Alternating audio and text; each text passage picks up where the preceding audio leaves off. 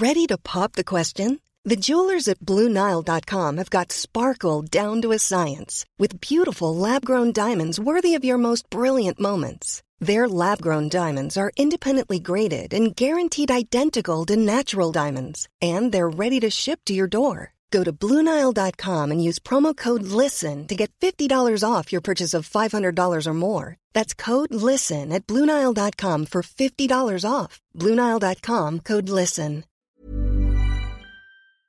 Ich muss jetzt mal ganz kurz ehrlich mit euch sein und mir auch was eingestehen. Es gibt echt viele Dinge in meinem Leben, bei denen ich absolut unstrukturiert bin. Aber die Nummer eins sind meine Finanzen.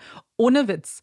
Es gibt Tage, an denen ich mich einfach nicht traue, auf mein Konto zu gucken. Und wenn ich das dann muss, weil ich weiß, oh, jetzt ist, glaube ich, meine Kreditkartenzahlung mal wieder fällig, dann habe ich richtig doll Herzklopfen.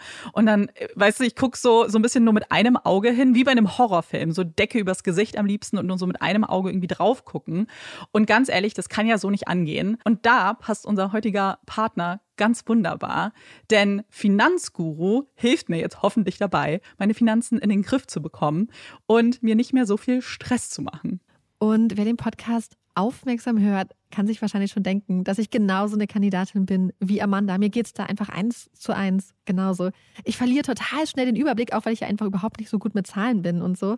Und da ist Finanzguru die perfekte Anlaufstelle für Menschen wie mich und Amanda, aber wahrscheinlich auch für viele von euch.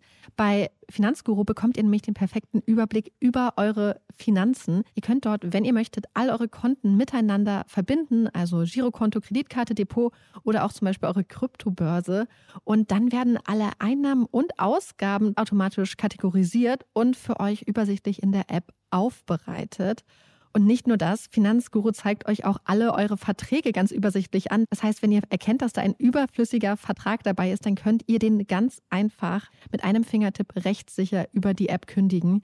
Das sind aber nicht die einzigen richtig coolen Features von Finanzguru. Finanzguru kann nämlich auch noch mehr machen und zwar für euch ganz persönlich. Genau, mit Finanzguru Plus bekommt ihr nämlich detaillierte Budgetanalysen und auch personalisierte Finanztipps, also alles irgendwie perfekt auf euch zugeschnitten. Ihr habt auch Analysen eures Kaufverhaltens, die euch zur Verfügung stehen. Dann könnt ihr nämlich auch Veränderungen planen. Und was ich auch super cool finde, ist die klare Übersicht eurer Ausgaben nach Kategorie, also zum Beispiel Lebensmittel, Shopping, Tanken. Das könnt ihr alles unterteilen. Und das äh, finde ich einfach so viel übersichtlicher und auch viel einfacher dann eben für zukünftige Veränderungen. Veränderungen. Wenn ihr Finanzguru auch ausprobieren wollt, dann haben wir jetzt ein richtig, richtig cooles Angebot für euch. Und zwar könnt ihr mit unserem Code Puppies Finanzguru Plus drei Monate lang kostenlos testen. Und das ist super einfach. Ihr müsst einfach nur die App downloaden, euer Konto verknüpfen und dann in eurem Profil den Code Puppies eingeben. Ganz wichtig, der Code ist nur für NeukundInnen gültig. Und dann geht's auch schon los. Dann könnt ihr Finanzguru drei Monate lang kostenlos kostenlos testen, durchstöbern und rausfinden, welche Funktion für euch am meisten Sinn ergibt. Den Link, den Code und alle weiteren Informationen findet ihr wie immer in unseren Shownotes und auch in unserem Linktree.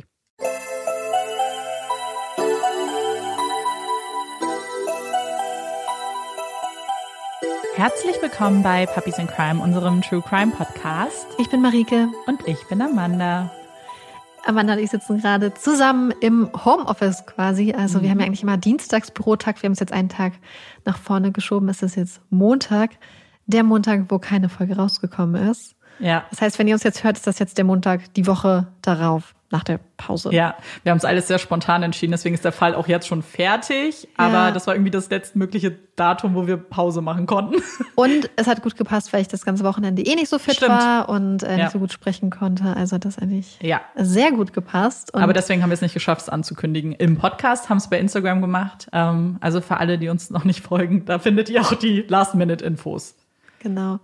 Und äh, ja, wir haben jetzt schon lecker äh, gesnackt oh, und ja. Mittag gegessen. Das war sehr gut. Und Olaf liegt in seinem Körbchen und beobachtet das Ganze. Er guckt mich gerade wirklich auch an. Ich habe, ich fühle ein bisschen mehr Druck als sonst, weil der, der Blick ist schon so, versaus nicht. Aufnahmeleiter Olaf. Ja. Ja, ja, ja, ja wir sind, äh, ich bin sehr gespannt. Ich weiß gar nichts über den Fall. Hm, ich weiß, glaube ich, nicht mal, wo wir hingehen.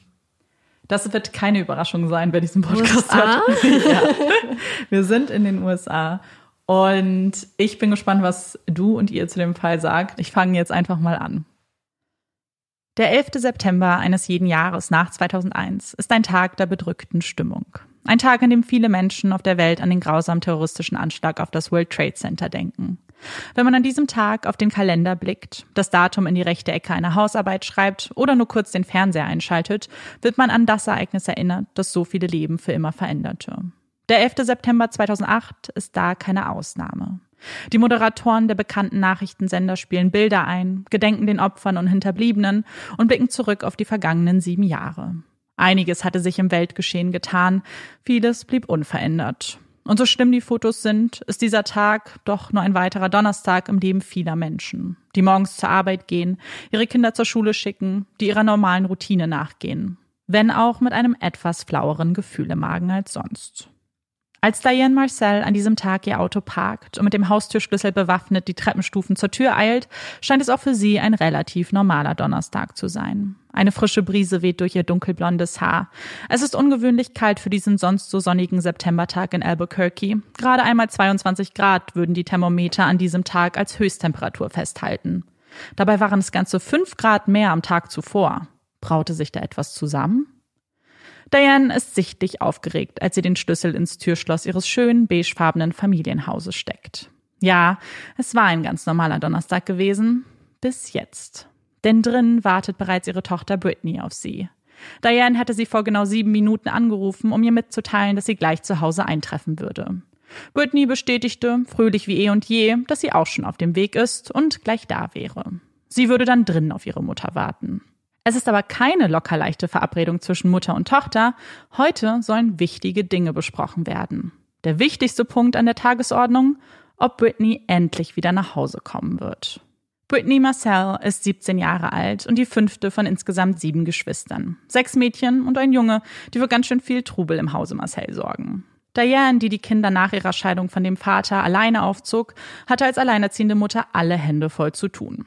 Es galt nicht nur die Kinder zu erziehen, sondern auch ihren Lebensunterhalt zu verdienen. Um ihre Mutter bestmöglich zu unterstützen, rückten die Geschwister immer enger zusammen und übernahmen die Verantwortung füreinander. Vor allem die ältesten Schwestern wurden zu Mutterfiguren für die Nesthäkchen der Familie, darunter auch Britney.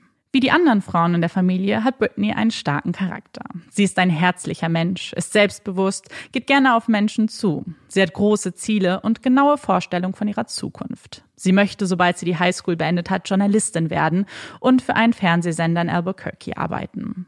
Um sich neben der Schule ein bisschen etwas dazu zu verdienen, arbeitet Brittany in der Cottonwood Mall, einem Einkaufscenter, das mehr als nur logistisches Zentrum für Neuware ist, sondern zu einem Treffpunkt für die jungen Heranwachsenden der Stadt geworden ist.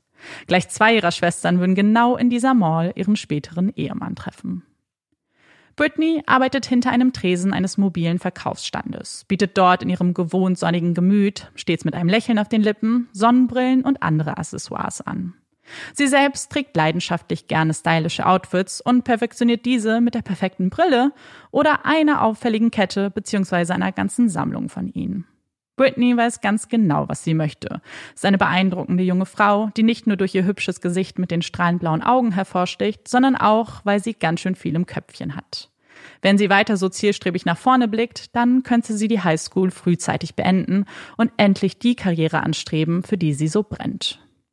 Wenn sich Britney erstmal etwas in den Kopf gesetzt hat, dann möchte sie das auch erreichen. Eine Eigenschaft, die viele Dinge im Leben ermöglicht, aber die auch für Frustration bei Mutter Diane sorgt. Die Pubertät in Kombination mit ihrer Willensstärke kann eine ganz schön explosive Mischung sein, die für die ein oder andere Streitigkeit sorgt. Nach Abschluss der Middle School entscheidet sich Britney, dass es besser für sie wäre, bei ihrem Vater zu wohnen. Der ist Lkw-Fahrer und nur selten zu Hause, also perfekt für die jugendliche Britney, die damit die Freiheiten bekommt, die sie sich wünscht die niemandem mehr erklären muss, wohin sie wann geht, mit wem sie sich trifft und auch endlich mal etwas Ruhe genießen kann und sich kein Haus mit vier anderen Geschwistern und einer Mutter teilen muss.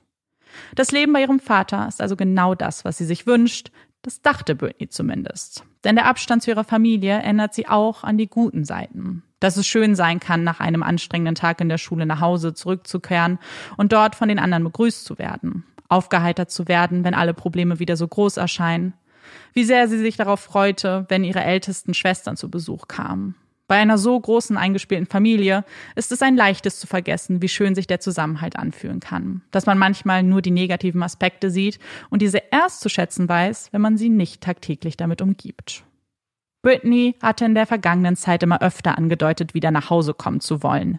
Und genau das möchte sie heute mit ihrer Mutter Diane besprechen. Als Diane die Tür öffnet, erwartet sie den weichen Klang von Britneys Stimme zu vernehmen. Vielleicht aus dem Wohnzimmer, aus der Küche.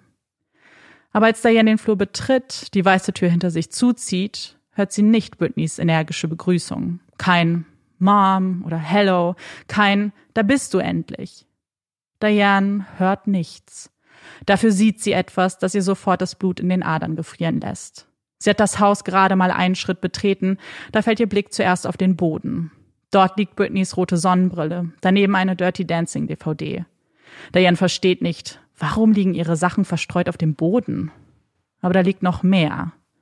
Ohne das große Ganze zu sehen, gleitet ihr Blick von einem Gegenstand zum nächsten. Das Britneys Handtasche, ihre schwarzen Chucks daneben, ihre Schlüssel, CDs und ein Muster, das alle Gegenstände zu verbinden scheint.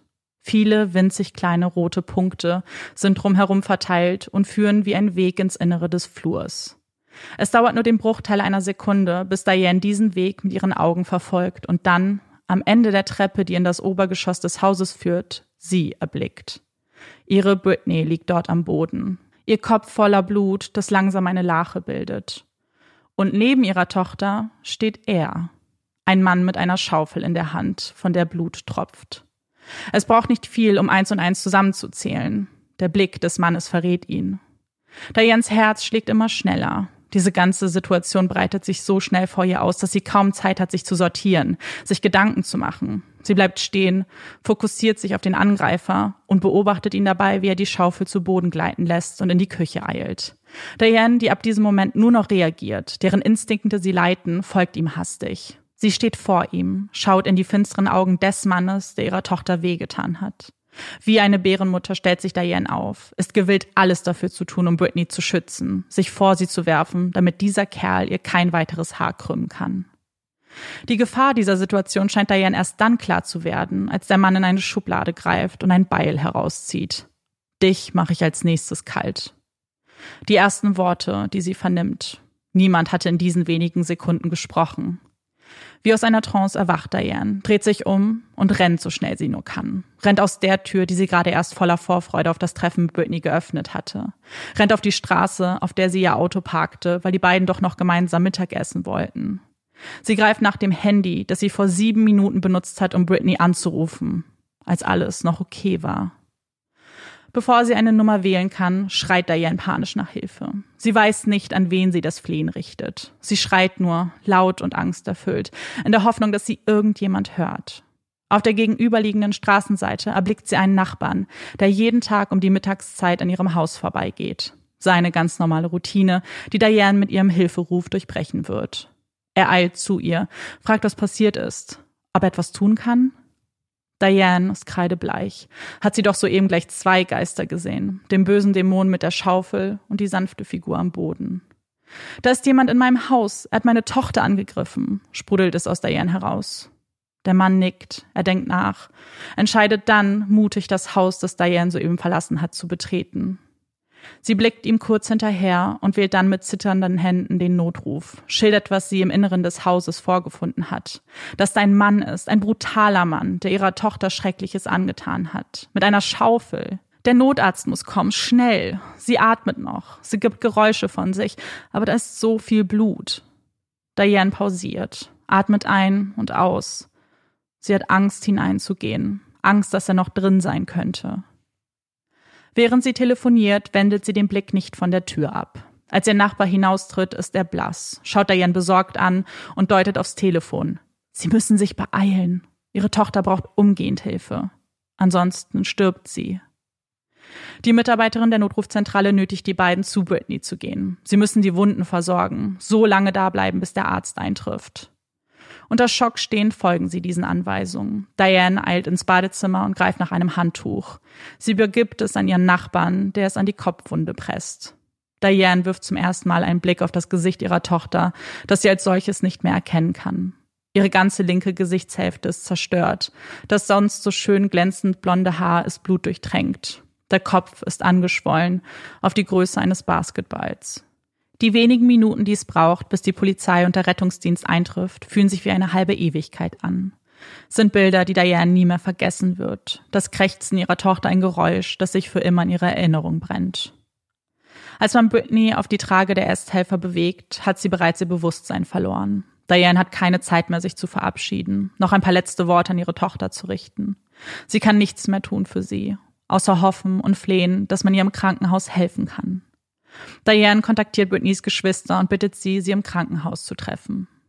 Als Diane dort als Erste eintrifft, erwartet man sie bereits und führt sie in ein Krankenzimmer, in das man Britney gebracht hat.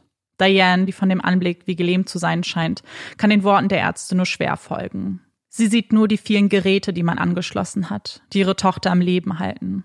Eins von ihnen, das Britney beatmet, eins, das die Hirnaktivität misst, ein anderes, das versucht, die Schwellung und den Druck auf das Gehirn zu verringern. Sie hat ein schweres Schädel-Hirntrauma erlitten, versucht man ihr zu erklären. Wir müssen sie in ein künstliches Koma versetzen. Es sieht nicht gut aus. All diese Worte sind der Albtraum eines jeden Menschen, der nur hilflos dabei zusehen kann, wie ein Liebster oder eine Liebste um das eigene Leben kämpft. Diane kann nichts ausrichten, kann nur bei ihr sein und hoffen, dass ihre anderen Kinder bald eintreffen, um ihr Beistand zu leisten. Als Britneys Schwestern endlich ankommen, treffen die aber erstmal auf Widerstand. Denn eine Britney Marcel liegt nicht bei ihnen im Krankenhaus, erzählt man ihnen. Den Grund dafür erfahren sie wenig später von dem Krankenhauspersonal. Man hatte Britney unter einem falschen Namen eingeliefert, aus Angst, dass der Täter sie ansonsten finden könnte. Eine Angst, die auch die Marcells immer deutlicher verspüren. Wer auch immer Britney das angetan hat, ist ein grausamer, brutaler Mann. Wer sagt, dass er nicht längst im Krankenhaus ist, um seine Tat zu vollenden? Er wollte sie töten, da sind sich alle sicher. Es ist doch viel zu wahrscheinlich, dass er erst ruhen würde, wenn ihm das auch gelungen ist. Diane und Britneys ältere Schwester Chris schlafen die erste Nacht in Britneys Krankenzimmer. Sie haben die Tür verschlossen. Vorher haben sie jede noch so kleine Ecke durchsucht, um sicherzustellen, dass sie wirklich alleine sind. Genau das gleiche tun sie ab diesem Moment jede weitere Nacht. Immer bleibt eine andere Schwester im Raum, um sicherzugehen, dass Britney nun nichts mehr passieren kann. Der Täter schleicht sich nicht ins Zimmer. Die Sorge und Angst um Britney dagegen jede einzelne Nacht. Die Ärzte können der Familie nur wenig Hoffnung machen. Ihr Gehirn ist derart schwer verletzt, dass sie nicht glauben, dass Britney aufwachen wird. Aber ihre Familie hält an der Hoffnung fest.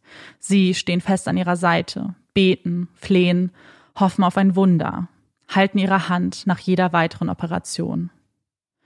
Aber Britney kann sie nicht hören, weiß nicht einmal, dass sie im gleichen Raum sind wie sie.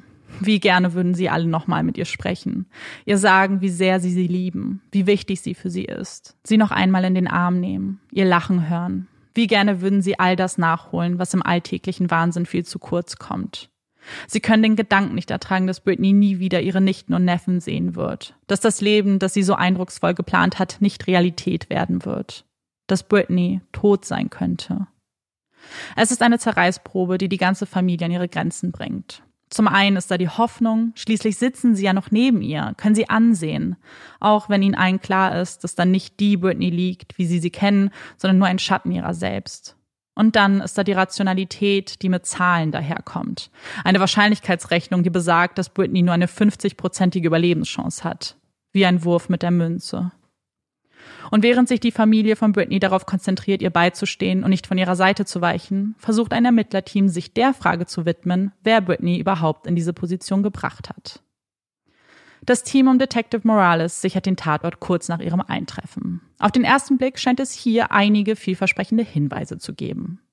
Zum einen liegt dort noch die Tatwaffe, die Schaufel, neben einer großen Blutlache in der Nähe der Treppe, dort, wo man auch Britney gefunden hatte. Die ersten Blutspritzer findet man bereits wenige Zentimeter von der Tür entfernt. Ein Ablauf formt sich in den Köpfen der Ermittler. Britney war womöglich durch die Tür gegangen und wurde dann übermannt. Ihre Tasche mitsamt ihrer Habseligkeiten fiel auf den Boden. Hatte Britney dann zu fliehen versucht, kam gerade einmal zur ersten Treppenstufe und wurde dort dann eingeholt? Möglich. Sie schauen sich weiter um. Im Flur findet man eine Rolle Panzertape und auch das Beil, mit dem der Mann Diane bedroht hatte. Außerdem hat der Täter ein Fenster im Wohnzimmer zerschlagen und ist dadurch geflüchtet. Seltsam, findet Morales. Warum das Fenster? Genau daneben ist eine Terrassentür, die ebenfalls in den Garten führt. Vielleicht ein Anzeichen von Panik, denkt der Ermittler. Ein Zeichen dafür, dass Diane ihn überrascht hat, dass er die Tat gerade erst begonnen hat. Eine emotionale Tat, die auf Wut basierte, so grausam wie sie war. Die Ermittler sind sich da schnell einig. Das war kein Einbruch, der vielleicht schiefgelaufen ist. Denn im ganzen Haus fehlt absolut nichts. Nein, der Tatort spricht eine klare Sprache. Wer auch immer ihr Täter ist, hat es auf Britney abgesehen, wollte sie töten. Und damit beginnt hier eine Mordermittlung, die einen Täter sucht, der irgendwas mit Britney zu tun hat und einen extremen Groll gegen sie hegt. Die Ermittler sprechen mit Britneys Familie, schauen sich in ihrem Freundeskreis um, aber auf den ersten Blick gibt es nicht einen einzigen Verdächtigen. Britney hatte keine Feinde. Sie ist ein 17-jähriges Mädchen, das sich von den coolen Kids und Klicken gerne fernhielt, lieber ihr eigenes Ding machte und bemüht war, nicht anzuecken. Es scheint niemanden zu geben, dem man eine solche Tat zutrauen würde. Und wenn niemand eindeutig verdächtig ist, dann bedeutet das, dass es jeder hätte sein können. Aber zum Glück haben sie ja die Tatwaffe und das Tape und das Beil. Das müssten ja richtige Goldminen für DNA und Fingerabdrücke sein. Als man die Spuren an diesen Gegenständen testet, folgt jedoch die erste Enttäuschung. Fingerabdrücke findet man keine. Wahrscheinlich hatte der Täter Handschuhe getragen. Und auch die DNA-Analyse ist nicht von Erfolg gekrönt. Durch das viele Blut von Britney hatte sich ihre DNA mit anderen möglichen Spuren vermischt. Es ist dem Labor nicht gelungen, ein klares Profil der unbekannten männlichen Person auszumachen. Ein ganz schöner Rückschlag für die Ermittler. Sie waren so zuversichtlich gewesen, dass man klare Hinweise auf die Identität des Täters ausfindig machen würde. Aber nichts im Inneren des Hauses bringt ihnen diese Gewissheit. Eine allerletzte Spur bleibt jedoch. Eine Kleinigkeit. Ein winzig kleiner Bluttropfen, kreisrund, makellos, den man auf einer Glasscherbe draußen gesichert hatte. Die Theorie war, dass der Täter sich womöglich bei der Flucht verletzt hatte. Wenn dieser Tropfen von ihm ist, dann wäre das der absolute Jackpot. Und die Ermittler haben Glück. Ein vollständiges DNA-Profil kann gewonnen werden und eindeutig einer männlichen Person zugeordnet werden. Bingo. Sie haben ihn. Sie haben seine DNA. Erwartungsvoll laden sie die Ergebnisse in CODIS hoch, der DNA-Datenbank des FBI. Hier werden DNA-Profile von Menschen gespeichert, die entweder einer Straftat verurteilt bzw. bezichtigt wurden oder deren DNA an einem Tatort gefunden wurde. Morales verspricht sich viel von diesem Vorhaben, sieht die Lösung bereits in greifbarer Nähe. Ein Mann, der so brutal agierte wie in ihrem Fall, denkt er, muss einfach schon vorher auffällig geworden sein. Es muss ein Match geben. Oder? Diesmal irrt sich der erfahrene Ermittler. Wer auch immer die Tat an Britney begangen hat, ist nicht in der CODIS-Datenbank.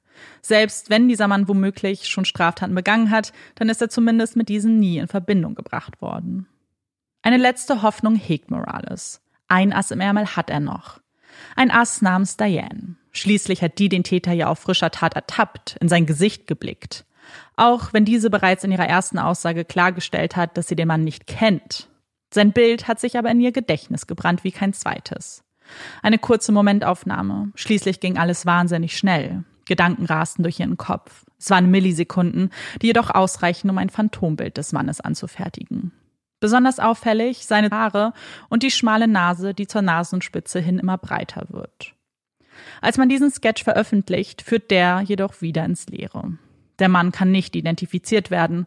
Und mit jedem gescheiterten Versuch der Ermittler, mit jedem Tag, der vergeht, wächst die Angst bei Britneys Familie. Der Täter ist auf freiem Fuß. Sie haben keine Ahnung, wer es sein könnte, was seine Beweggründe sind und warum er es auf Britney abgesehen hat. Und das ist erschreckender, als man es sich vorstellen kann. Denn plötzlich hinterfragt man jede Beziehung, sieht in jeder männlichen Person den möglichen Täter, blickt so akribisch in die Vergangenheit, dass jede Aussage in einem neuen Licht gesehen werden kann. Es ist zum Verrücktwerden. Die Ungewissheit, die Sorge darum, dass es neben Britney auch jemanden von ihnen treffen könnte. Das Leben der ganzen Familie wird auf den Kopf gestellt. Nichts ist mehr alltäglich. Alles dreht sich nur noch um die Angst. In Schichten besuchen sie Britney. Sie ist zu keinem Zeitpunkt alleine. Genau wie kein anderes Familienmitglied alleine sein kann. Dieser Tag hat alle ihre Leben verändert. Und solange sie nicht wissen, wer dafür verantwortlich ist, würde das auch so bleiben. Die Ermittler stecken fest, sind in einer Sackgasse, können nicht nach links oder rechts. Sie wissen nicht, was sie noch tun können. Und die Hoffnung, ohne Britneys Hilfe die Identität des Täters herauszufinden, schwindet mit jedem Tag. Wenn Britney das überlebt, dann haben sie in ihr die perfekte Zeugin. Wenn Britney doch nur die Augen öffnen würde, beten nun neben ihrer Familie auch die Ermittler. Aber für diese Möglichkeit wird nur wenig Platz gemacht. Die Ärzte betonen, wie schlecht es um sie steht. Erste Gespräche über eine Organspende werden geführt. Viel zu früh, denkt Diane. Sie gibt die Hoffnung nicht auf.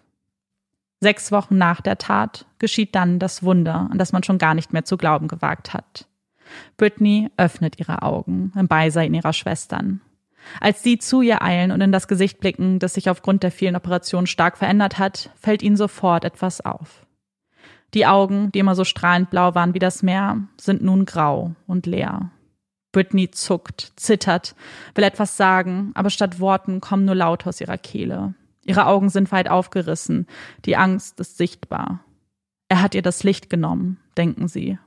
Und die Ärzte, so überrascht sie von dieser positiven Entwicklung sind, werden klarstellen, dass er ihr noch so viel mehr genommen hat als nur das. Ihr linker Gehörgang ist zerschmettert worden. Sie wird auf diesem Ohr für immer gehörlos bleiben. Der Sehnerv ist ebenfalls durchtrennt. Ihre Sehfähigkeit wird sie auf dem linken Auge nicht wieder erlangen können. Und dann ist da noch ihr Gehirn. 25 Prozent der Gehirnmasse ist beschädigt. Britney kann weder sprechen, lesen noch schreiben. Sie kann nicht eigenständig essen, kann nicht laufen, kann ihren Kopf nicht selbstständig heben. Für ihre Familie ist es so, als ob all ihre Fähigkeiten auf das Niveau eines Kleinkindes zurückgestuft wurden. Alle Phasen ihres Lebens, die sie durchgemacht hat, muss Britney erneut durchleben. Die junge Frau, die sich bereits auf das College vorbereitet hat, für Prüfungen büffelte, tauscht die Schulunterlagen nun gegen Dr. Seuss Bücher ein, die sie mit ihren Schwestern liest. Die junge Frau, die immer wie ein Wasserfall gesprochen hat, ohne Punkt und Komma, kann kein einziges Wort mehr herausbringen und versucht stattdessen durch Bilder zu kommunizieren, die sie malt. Es ist die junge Frau, die sich so gerne geschminkt hat, die immer mehrere Ketten um den Hals trug und Fotos schoss, deren Spiegel man im Krankenzimmer nun abhängt, weil sie der Anblick möglicherweise zu sehr traumatisieren würde. Diese Britney gibt es noch. Sie steckt tief in dem Körper drin, der ihr nicht mehr gehorchen möchte. Es ist frustrierend für sie, an den kleinsten Dingen zu scheitern. Sie wird schnell wütend, wenn ihr etwas nicht gelingt, schafft es aber auch, diese Wut nicht in Verzweiflung werden zu lassen, sondern stattdessen Kraft aus ihr zu schöpfen. Egal wie steinig dieser Weg werden würde, egal wie lange es dauert, Britney wird wieder ein eigenständiges Leben führen, da sind sie sich sicher. Jeden Tag hatte man sie vorsichtig auf die harte Arbeit vorbereitet.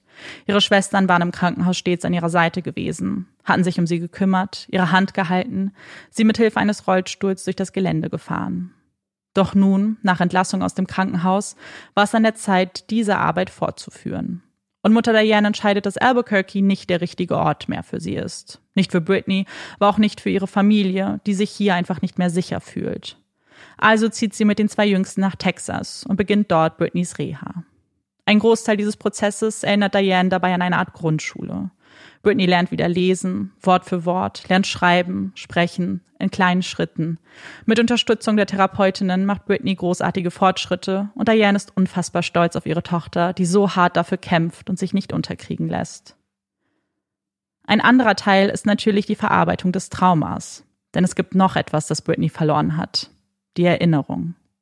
Erinnerungen aus ihrer Kindheit kann Britney im Laufe der Zeit zurückerlangen, aber sie erinnert sich nicht an ihre Jugend. Das ist nur ein dicker schwarzer Fleck in ihrem Lebenslauf. Der Tattag ist dabei völlig ausgelöscht, wie so viele Tage aus der Zeit davor. Britney selbst glaubte lange, dass sie in einen Autounfall geraten ist und deswegen ins Krankenhaus kam. Korrigieren möchte man sie erstmal nicht. Zumindest möchte man ihre Erinnerung, falls sie doch wiederkehren sollte, nicht anhand ihrer Beschreibungen verfälschen. So enttäuschend die Erkenntnis für die Ermittler in diesem Fall sein muss, Britneys Wohl steht hier an oberster Stelle. Sie kann sie nicht unterstützen. Sie kann sich nicht erinnern, ist nicht die Zeugin, die man sich vielleicht erhofft hat. Und das ist auch nur zweitrangig. Denn das Wichtigste für Britney, für Diane, ist jetzt erstmal nur eins. Dass Britney lebt und dass man ihr das Leben ermöglichen möchte, das sie sich so sehr wünscht. Dass man ihr ein kleines Stück von ihr selbst wiedergibt. Das Stück, das der Täter so brutal zu nehmen versucht hat. Ein Jahr dauert es ein Jahr intensivster Therapie, ein Jahr, das nicht immer leicht war, das voller Hindernisse war und auch viele Tiefpunkte hatte. Aber nach einem Jahr zeigt Britney derartige Fortschritte, dass sie Tränen in die Augen ihrer Therapeutinnen treiben. Sie spricht, läuft, kann viele Dinge wieder tun, die die Ärzte für unmöglich gehalten hatten. Sie selbst beschreibt diese Zeit wie eine Metamorphose, nur eben bei Menschen. Als sie im Krankenhaus die Augen öffnete, fühlte sie sich wie ein Kleinkind. Sie wollte sprechen, aber es gelang ihr nicht. Die Worte, die die anderen sagten, ergaben keinen Sinn. Sie wollte aufstehen, aber wusste nicht wie. In der Reha wurde sie dann zum Kind, später zur Jugendlichen. Und in dieser Zeit, in diesem ganzen Prozess, stellte sich Britney immer wieder die eine Frage. Wer hat ihr das angetan? Warum sie? Was ist vor einem Jahr passiert? Das versuchen die Ermittler immer noch herauszufinden. Und damit sind sie nicht alleine. Auch Britneys Schwestern durchforsten alte Jahrbücher, scrollen durch Facebook, geben jeden noch so kleinen Tipp an die Polizei weiter. Vorsichtig konfrontieren sie auch Britney mit dem Sketch, den man angefertigt hat. Sie sagt, der Mann käme ihr bekannt vor, aber sie weiß nicht, wer es ist. Als ihre Schwestern mit ihr gemeinsam Fotos durchgehen, die Jahrbücher aufschlagen, konzentriert sich Britney, streicht ihre Finger über die glänzenden Seiten. Bei einem Gesicht stoppt sie. Es ist ein Junge aus ihrer Highschool, der ihr verdächtig vorkommt. Irgendwas an seinem Blick stört sie. Als ob etwas ausheckt. In einem unbeobachteten Moment markiert sie sein Gesicht mit einem umgedrehten Pentagramm. Sie ist sich sicher, er war's. Er muss es gewesen sein. Die Polizei überprüft den jungen Mann, der aber bis auf ein schlechtes Schulfoto nichts verbrochen hat.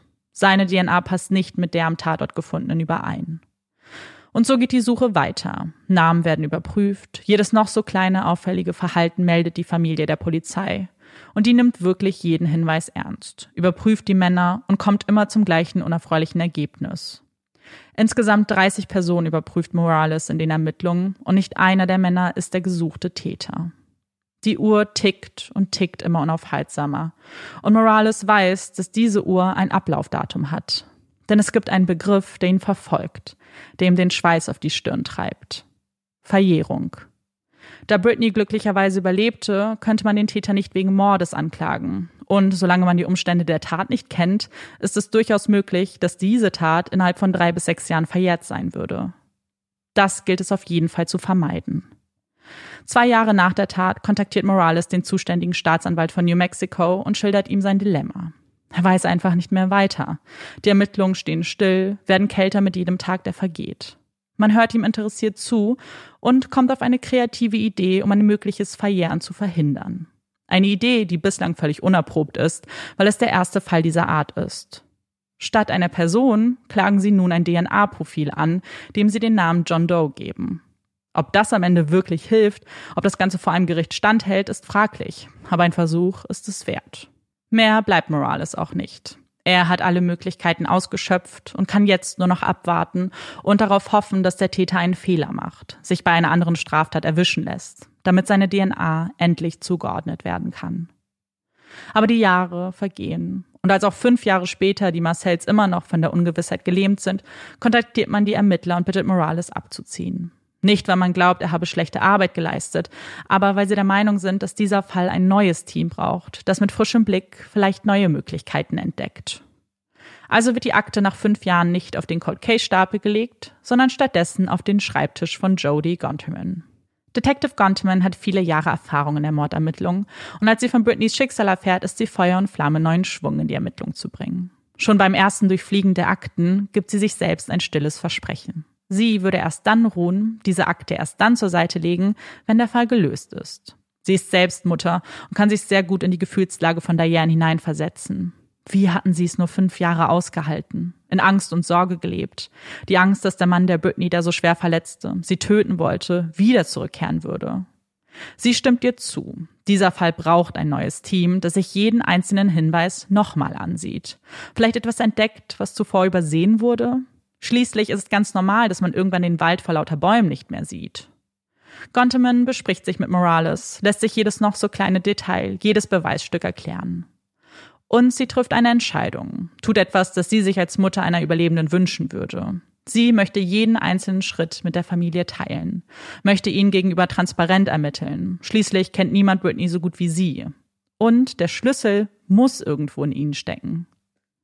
Jeden Tag spricht Gonteman mit Diane, Brittany oder den anderen Geschwistern. Jede Spur, der auch Morales bereits nachgegangen ist, wird erneut verfolgt. Fast so, als ob man das erste Mal von ihr hört.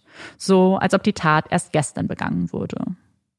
Brittany war ein Mädchen mit einem großen Freundeskreis, hatte viele soziale Kontakte, genau wie ihre Schwestern.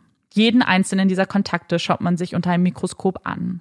Auch die Nachbarn werden erneut befragt. Hat irgendjemand etwas gesehen? Ein Mann, der Britney an dem Tag verfolgte, der sich vielleicht schon die Tage zuvor auffällig verhalten hat und in der Nähe des Hauses war. Auch wenn Gontman weiß, dass fünf Jahre eine verdammt lange Zeit sind und Erinnerungen nicht nur verblassen, sondern sich auch verändern können, versucht sie den Fall wieder in die Köpfe der Menschen zu bringen. Sie veröffentlichen das Phantombild von damals in den Medien, bitten Zeugen und Zeuginnen nach vorne zu treten und jeden Hinweis, egal wie klein er erscheinen mag, an die Polizei zu kommunizieren.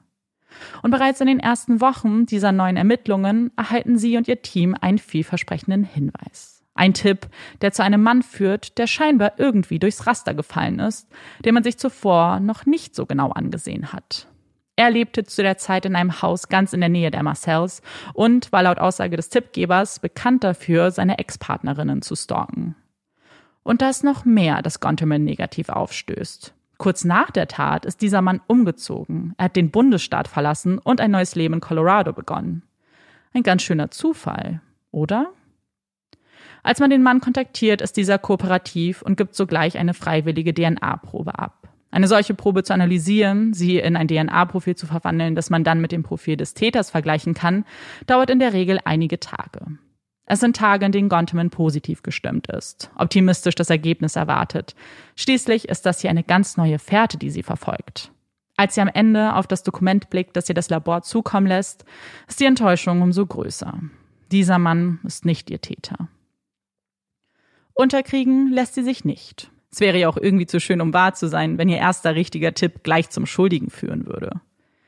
Sie bekommen viele Hinweise in der Zeit und dem nächsten, dem sie nachgehen möchten, schenken sie Beachtung nicht wegen der Person, auf die der Verdacht gelenkt wird, sondern wegen der Person, die ihnen diesen Tipp gibt. Es ist eine Mutter, die ihren Sohn als möglichen Täter identifiziert hat. Er sieht dem Phantombild verdammt ähnlich und sie weiß, dass er damals Freunde in der Straße hatte, in der Britney lebte. Wow, eine Mutter, die ihren Sohn verpfeift? Das muss sich Gonteman einmal genauer anschauen. Auch dieser Mann ist bereit, eine DNA-Probe abzugeben, und wie bei dem Mal zuvor wird am Ende keine Übereinstimmung festgestellt werden können. Wieder ein Griff ins Klo.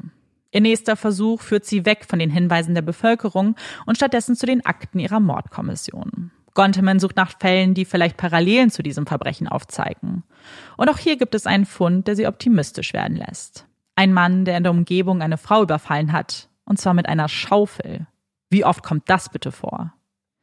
Wie sie feststellen muss, mindestens zweimal. Denn auch das ist nicht ihr Mann. Seine DNA ist nicht die, die man am Tatort gefunden hat. Die Suche nach John Doe fühlt sich an wie die Suche nach der Nadel im Heuhaufen. Einfach weiter ins blaue Männer mit ähnlichen Tendenzen zu verhören, scheint nicht die Lösung zu sein. Schließlich ahnt man ja auch, dass der Täter eine Beziehung zu Britney oder ihrer Familie gehabt haben muss. Sie halten es für unglaublich unwahrscheinlich, dass ein Fremder eine solche Tat begangen hat. Wer ist dieser Mann? Wer ist John Doe? Detective Gonteman geht erneut durch die Liste an gesicherten Beweisen. Morales war damals so zuversichtlich gewesen, mit so vielen am Tatort zurückgelassenen Spuren müsste es doch eigentlich ein Klacks sein, dieses Verbrechen zu lösen. Er hatte sich geirrt. Aber sein Bauchgefühl vielleicht nicht? Vielleicht lag der entscheidende Tipp inmitten der vielen Plastikbeutel. Fünf Jahre sind vergangen, seitdem man die Beweise in sie gehüllt hat und in Regalen verstaute. Wenn Jahre vergehen, dann hat das meist keine besonders positiven Auswirkungen auf die Ermittlungsarbeit. Bis auf einen Umstand, der aber bereits in vielen Fällen doch noch eine Wendung ermöglichte. Denn wenn die Jahre vergehen, steht die Zeit nicht still. Die Welt entwickelt sich weiter, Technologien werden immer moderner, man lernt dazu. Und vielleicht wäre es an der Zeit, etwas zu versuchen, das vor fünf Jahren noch unmöglich schien. Gonteman greift nach einem Plastikbeutel und zieht Britneys Handy hervor. Britney, die sich immer noch nicht an ein einziges Detail des Vorfalls erinnern kann, weiß auch ihren PIN nicht mehr. Man hatte versucht, ihr Handy zu knacken, war aber daran gescheitert. Und jetzt, nach fünf Jahren, schafft man genau das. Und es ist eine SMS, die das Team aufhorchen lässt. Ein junger Mann, der mit Britney zur Highschool ging, schrieb ihr am Tattag, ob sie sich nicht mit ihm zum Lunch treffen möchte. Es ist ein Mann, von dem bislang niemand wusste und der sich auch nicht zu Wort gemeldet hatte. Und der, wie Gonteman bei der Überprüfung seines Namens feststellt, jetzt bei der Polizei arbeitet. Ist es möglich, dass sie den Täter so vergeblich suchen, weil er in den eigenen Reihen steckt? Ein grauenvoller Gedanke beschleicht sie. Als sie den Mann mit dem Verdacht konfrontieren und eine DNA-Probe entnehmen, ist Gonteman hin und her gerissen. Sie will die Antworten, die sie so lange sucht, aber gleichzeitig will sie natürlich nicht, dass diese auf einen ihrer Kollegen deuten. Das Ergebnis ist glasklar. Auch dieser Mann hat Britney nicht zu töten versucht. Zum Aufatmen bleibt keine Zeit. Sie testen weiter, finden eine Person, schicken die DNA-Probe ins Labor und warten. Warten mit pochendem Herzen. Denn jedes einzelne negative Ergebnis, die Achterbahnfahrt der Gefühle, die man durchmacht, ist kräftezerrend. Gonteman hatte sich selbst und Britney versprochen, dass sie den Täter finden wird. Ihrer ganzen Familie hatte sie zugesichert, dass sie erst dann ruht, wenn der Mann gefasst ist. Jeden Tag spricht sie mit ihnen, hört ihre hoffnungsvollen Stimmen und wie diese bröckeln, wenn es wieder nur schlechte Neuigkeiten zu verkünden gibt. Wie viel Enttäuschung kann diese Familie noch ertragen? Alle konventionellen Methoden haben ins Leere geführt. Alles, was man im Ermittlerhandbuch zu lesen bekommt, hat sie nicht weitergebracht. Jetzt war es an der Zeit, neue Wege zu erschließen, die drastischer sind, nicht ungefährlich und sogar in manchen Bundesstaaten gar nicht zugelassen werden. Aber wenn sie wirkliche Erfolge erzielen möchten, dann führt kein Weg daran vorbei. Britney muss sich erinnern. Sie muss nochmal den schlimmsten Tag ihres Lebens durchleben. Wenn sie das kann und möchte natürlich. Ihr Einverständnis und eine ehrliche Aufklärung des Prozesses sind unabdingbar. Und Britney will. Sie will helfen. Sie will aus dem Albtraum erwachen, der sich ihr Leben nennt. Sie lebt in ständiger Angst, traut sich nicht ihren Standort bei Facebook zu posten, vertraut keinem Menschen. Sie ist in sich gekehrt, reserviert, vorsichtig bei allem, was sie tut. Sie will, dass das ein Ende hat. Und wenn es eine Möglichkeit gibt, dass sie sich erinnert, dann will sie alles dafür tun. Sie stimmt der Idee von Gonteman zu und sie vereinbaren einen Termin zur Hypnose. Anhypnose oder Hypnotherapie ist eine Technik, mit der Menschen sich selbst oder andere in einen anderen Bewusstseinszustand versetzen, in eine sogenannte hypnotische Trance. So lassen sich zum Beispiel verdrängte Erlebnisse aufarbeiten oder Angststörungen behandeln. Dieses Vorhaben trägt natürlich auch Risiken mit sich, wie man Britney am 14. August 2014 in ihrem Vorgespräch erklärt. Wenn es auch nur den Funken von Zweifel gibt, wenn sie Angst hat vor dem, was da wiederkehren könnte, wenn sie sich nicht hundertprozentig sicher ist, dann müssen sie an dieser Stelle abbrechen. Der Psychologe, der Britney gegenüber sitzt, betont, wie wichtig es ist, dass sie diesen Schritt nur geht, wenn sie sich klar ist, was er bedeutet und dass sie jetzt gleich ihr Trauma nochmal durchlebt. Britney sagt, dass sie es tun möchte.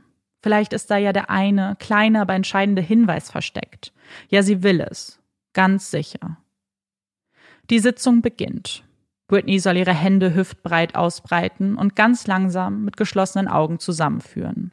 Sie soll sich dabei entspannen. Wenn sich die Hände berühren, soll sie die Finger aneinander verflechten und wieder ganz langsam an ihre Stirn führen. Wenn sie die Stirn berührt, ist die Trance vollständig erreicht. Dieser Prozess findet wie in Slow Motion statt. Ganze zehn Minuten dauert es, bis sich ihre Hände schließlich lösen und locker zur Seite hängen. Als erstes soll sich Britney eine Tür vorstellen, soll sich zu dieser Tür hinbewegen. Das ist die Tür zu ihrer Erinnerung. Eine Tür, die sie zum 11. September 2008 zurückführen wird.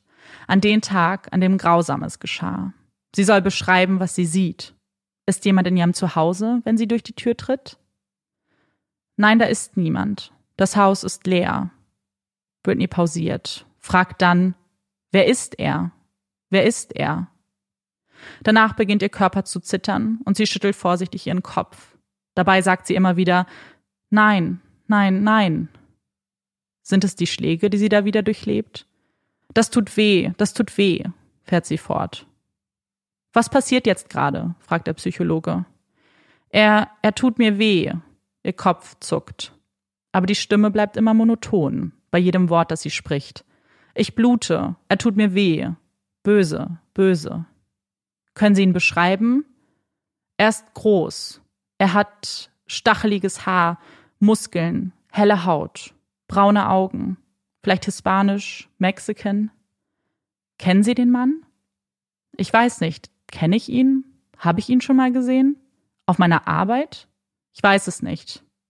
Sie kennen ihn von der Arbeit? Ja, vielleicht. Vielleicht hat er eine Sonnenbrille gekauft. Er kommt Ihnen also bekannt vor. Ja, er ist groß, so groß, hat ein eckiges Gesicht, eine große Nase, komische Augen. Nach 36 Minuten wird die Sitzung beendet. Wenn ich gleich schnipse, dann erwachen Sie. Dann können Sie sich an alles erinnern, was an dem Tag passiert ist. Eins, zwei, drei, Schnips. Brittany öffnet die Augen. Wer ist er? Die ersten Worte, die sie spricht. Sie hofft, dass sie in ihrer Trance verraten hat, wer die Tat an ihr begangen hat. Aber Brittany erfährt, dass dem nicht so ist. Sie ist sauer, enttäuscht, am Boden zerstört. War das alles für die Katz? Hat es absolut nichts gebracht? Nein, denken zumindest die Ermittler. Schließlich haben sie viele Informationen gewonnen, die ihnen vielleicht helfen können. Einige von ihnen stimmen mit der Beschreibung von Diane überein. Die Augenfarbe, dass der Mann groß ist, muskulös und auch, dass er möglicherweise Latino ist, hatte Diane ebenfalls zu Protokoll gegeben. Und genau das ist auch das Problem der Hypnose und warum diese schon zu dem ein oder anderen Fehlurteil geführt hat. Man kann sich nämlich nicht sicher sein, ob es Britneys Erinnerung ist, die diese Beschreibung hervorgebracht hat, oder sie diese vielleicht übernommen hat. Studien belegen, dass Hypnose oftmals genauso viele echte wie falsche Erinnerungen hervorruft. Diese sich nach der Hypnose aber intensiver anfühlen und für die Person kaum mehr zu unterscheiden sind. In über 27 Bundesstaaten gilt Hypnose zur Bekämpfung von Verbrechen als sogenannte Junk Science und wird bei Gericht nicht länger zugelassen. In diesem Fall geht es aber weniger darum, jemanden anhand von Britneys Aussagen zu verurteilen, sondern nur nach Puzzlestücken zu suchen, die helfen können. Und selbst wenn manche Teile nicht ihrer Erinnerung entsprungen sind, dann haben sie jetzt wenigstens etwas mehr in der Hand als zuvor. Denn ein paar Aussagen sind durchaus neu. Zum Beispiel, dass sie den Mann aus der Mall kennt. Könnte er ein Kunde gewesen sein? Etwas, das man so noch nicht in Betracht gezogen hat. Mit ihrer Beschreibung wird ein neues Phantombild angefertigt, das sich in einigen Punkten von dem ihrer Mutter unterscheidet. Die Haare, die Nase, auch die Augenform ist etwas anders. Wieder wartet man auf den entscheidenden Tipp. Vielleicht ist es ja dieses Bild, das irgendjemandem da draußen bekannt vorkommt. Sie warten vergeblich. War die Hypnose also doch umsonst? Hatte Britney das alles umsonst durchleben müssen? Daran möchten sie nicht glauben. Und Gonteman hat bereits einen nächsten, eher neuartigen Einfall. Sie hatte da von einer neuen Methode gehört, die bislang kaum in Ermittlungen angewendet wird, weil sie sehr kostspielig ist. Aber wenn es einen Fall gibt, bei dem es sich lohnt, ein bisschen Geld in die Hand zu nehmen, dann ist es dieser, denkt sie. Die Firma Parabon hat sich darauf spezialisiert, DNA-Proben zu analysieren und daraus mehr als nur ein einfaches Profil zu bestimmen. Anhand der Proben können sie viele phänotypischen Merkmale bestimmen, wie die Augenfarbe der Person, die Hautfarbe, Herkunft und viele weitere Details, die ausreichen, um danach ein Bild der möglichen Person anzufertigen. Zwei Phantombilder gibt es bereits von John Doe. Aber in dieses dritte setzen sie die meiste Hoffnung. Denn dieses basiert nicht auf den Erinnerungen von Menschen, die so leicht zu beeinflussen sind. Dieses basiert einzig auf DNA. Insgesamt 200 Kriminalfälle konnten durch die Arbeit von Parabon gelöst werden. Zum Teil Fälle, die schon seit Jahrzehnten in den Regalen der Cold Case Einheiten verstaubten. Wäre Britneys Fall einer davon? Auf die Antwort dieser Frage muss sich Gonteman mehrere Monate gedulden. Denn so lange dauert die Arbeit von Parabon. Monate, die sie natürlich nicht einfach nur wartend verbringt, sondern sich in üblicher Manier an die Arbeit macht. Aber zum ersten Mal in langer Zeit nicht an Britneys Fall, sondern an den anderen Fällen, die auf eine Bearbeitung hoffen. Denn ohne das Ergebnis dieser Analyse haben sie keine weiteren Spuren, die es zu verfolgen gilt. Es ist Oktober 2016. Mittlerweile sind acht Jahre vergangen und Parabon arbeitet fleißig an der bildlichen Darstellung von John Doe, als Britney verwundert zu Diane eilt. Seit Tagen schwirrt ihr ein Name im Kopf herum. Ob sie einen Justin kennt? fragt sie ihre Mutter. Justin? Justin wer? Ich weiß nicht, erklärt ihr Britney. Es ist ein Name, der irgendwie in meinem Kopf herumspukt. Ich muss die ganze Zeit daran denken. Schon seit ein paar Tagen. Diane denkt nach, kann sich aber niemand mit diesem Namen erinnern. Britney verständigt auch ihre Schwestern und die wissen sofort, wen sie da meint. Hanson natürlich. Justin Hanson. Alle Schwestern erinnern sich an ihn. Ein junger, attraktiver Mann, der in der Cottonwood Mall arbeitete. Und dieser Arbeitsort ist auch der Grund, warum sie sich so gut erinnern. Er arbeitete nämlich nicht in irgendeinem Laden, sondern bei Hollister. Er gehörte zu den Typen, die ausschließlich wegen ihres guten Aussehens eingestellt wurden und die Frauen ins Innere locken sollten. Wenn man zu Hollister ging, dann wusste man auf jeden Fall, dass dort der ein oder andere süße Typ arbeitet. Auch kein Geheimnis bei den Marcel-Schwestern. Aber warum erinnerte sich Britney an diesen Namen? War da mehr als nur sein Name? Nein, keine Emotionen, keine Angst, keine Bilder. Wirklich nur der Name Justin, an den sie immer und immer wieder denken muss. Aber je mehr sie an die Zeit zurückdenkt, mit den anderen darüber spricht, umso mehr kleine Bruchstücke kehren zurück. Sie erinnert sich daran, dass sie mit Justin gesprochen hat, dass er zu ihrem Verkaufsstand kam. Eine Beziehung hatten sie nicht. Britney war zu dieser Zeit auch vergeben. Aber sie glaubt, sich daran zu erinnern, dass er manchmal mit ihr flirtete. All das erzählt Britney auch Jodie Gonteman. Sie glaubt zwar nicht, dass es wirklich von Belang sein könnte, aber wie sie schon so oft zuvor getan hat, gibt sie auch diesen Tipp weiter. Egal wie unscheinbar er wirken mag. Über 75 Personen ist Gonteman durchgegangen, hat all diese Tipps genommen und überprüft. Keine dieser Personen war John Doe. Und auch bei Justin Hansen sieht alles auf den ersten Blick so aus, dass es ebenfalls nur bei einem weiteren Fehlversuch bleiben würde. Denn Justin passt so gar nicht auf die Beschreibung, die Diane oder Britney gegeben haben. Er hat kurze Haare, ist weiß, hat grüne Augen, ist zwar trainiert, aber nicht besonders groß.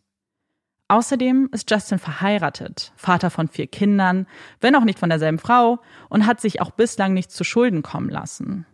Es ist das erste Mal, dass Gonteman nicht sofort handelt, dass sie diesen Tipp erstmal zur Seite legt und sich entscheidet abzuwarten. Sie geht ihrer Arbeit nach, untersucht andere Fälle, ist in Gedanken immer bei Britney und ihrer Familie. Dass dieser Fall langsam aber sicher zu einem Cold Case wird, möchte sie sich nicht eingestehen, kann das Versprechen nicht brechen. Sie gibt die Hoffnung nicht auf. Als dann, drei Monate später, ein Umschlag mit Parabon-Logo auf ihrem Schreibtisch platziert wird, kann sie es kaum glauben. Das Bild, das man angefertigt hat, John Doe, der da vor ihr liegt, ist Justin Hansen. Die Ähnlichkeit ist verblüffend. Die Person hat grüne Augen, ist weiß, hat eine ähnliche Gesichtsform und Haarfarbe. John Doe passt überhaupt nicht zu den Phantombildern, aber er passt zu den Fotos, die sie von Justin Hansen gesehen hat. Nur nicht zu früh freuen, erinnert sie sich. Wie oft hatte sie zuvor gedacht, dass sie dem richtigen Mann auf der Spur ist und dann wieder und wieder ein negatives Laborergebnis nach dem anderen in den Händen gehalten. Erstmal möchte sie Justin einen Besuch abstatten, sich eine DNA-Probe abholen und erst wenn dieses Ergebnis ihren Verdacht bestätigt, dann darf sie sich freuen. Als sie im Winter 2016 mit einem Kollegen Justin aufsucht, steht der zufälligerweise schon vor der Tür. Mit einem Bademantel bekleidet hatte er den Müll herausgebracht. Unter dem Bademantel blitzen viele Tattoos hervor. Sind Sie Justin? fragt man ihn. Freundlich begrüßt er Gunteman, reicht ihr die Hand und lächelt. Er ist ruhig, gelassen, bittet sie hereinzukommen. Die Kinder sind zwar gerade am Spielen und er muss sich um sie kümmern, er beantwortet aber gerne ihre Fragen. Mit seinem Sohn im Arm hört er Gonteman zu, findet heraus, dass es um Brittany Marcel geht, dass man sich nochmal bei ihren Freunden erkundigt, ob sie vielleicht Hinweise haben. Hatte er selbst Kontakt mit Brittany? Schließlich haben die beiden ja in einer Mall gearbeitet. Er erinnert sich flüchtig an sie.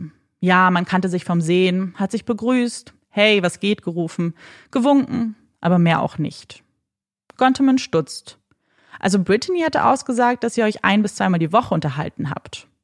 Nein, erwidert Justin, daran erinnert er sich nicht. Gonteman kommt bald zum Punkt. Eröffnet Justin, warum sie wirklich hier ist. Sie braucht eine DNA-Probe von ihm. Nur um ihn auszuschließen, natürlich. Wie oft hatte sie in ihren Ermittlungen dieses Gespräch geführt? Wie oft war sie danach mit der Probe ins Labor gestiefelt? Jeder hatte kooperiert bislang. Bislang. Justin ist anders. Er fühlt sich überrumpelt. Er möchte sich das erstmal durch den Kopf gehen lassen, erstmal mit seiner Mutter sprechen. Was seine Bedenken sind? Naja, er und seine Frau schauen True Crime Shows im Fernsehen. Er will nicht einer von denen sein, die dann zu Unrecht beschuldigt werden und am Ende sogar seine DNA am Tatort platziert wird. Er würde sich bei der Polizei melden. Jetzt gerade möchte er keine Probe abgeben. Gonteman und ihr Kollege verlassen das Haus. Auf einen Besuch oder Anruf von Justin warten sie jedoch vergeblich. Stattdessen greift Gonteman wieder nach dem Telefon, um sich nach ihm zu erkundigen. Das Gespräch beginnt freundlich, Floskeln werden ausgetauscht und nimmt dann eine drastische Wendung. Justin fühlt sich von den Ermittlern unfair behandelt. Er hatte sofort das Gefühl, dass man ihn verdächtigen würde, dass, egal was er sagt, man es gegen ihn verwendet. Er wird nicht kooperieren, bis man sich nicht bei ihm entschuldigt. Ich entschuldige mich erst, wenn ich deine DNA-Probe in den Händen halte, erklärt Gonteman, bevor das Gespräch endet. Dieses ganze Verhalten kommt ihr wahnsinnig suspekt vor. Wer sich so stark wehrt, der muss doch etwas verheimlichen, oder? Wenn er nicht am Tatort war, dann kann seine DNA doch auch nicht dort zu finden sein. Für sie eine ganz einfache Rechnung. Aber Justin bleibt standhaft. Er gibt keine Probe ab. Und damit sieht sich Gonteman wieder gezwungen, einen unkonventionellen Weg zu gehen. Sie bespricht die aussichtslose Lage mit dem Staatsanwalt, der vor vielen Jahren entschieden hat, John Doe anzuklagen. Und auch für dieses Problem findet er eine kreative Lösung. Wenn Justin seine DNA nicht freiwillig abgibt, dann muss man sie sich eben holen. Nein, nicht auf illegale Art und Weise. Es gibt tatsächlich einen anderen Weg. Denn DNA, die auf Gegenständen gefunden wird, die der Verdächtige in den Müll geworfen hat, darf legal benutzt werden. Also folgt ein Team von Ermittlern Justin auf Schritt und Tritt und wartet, bis genau dieser Fall eintrifft.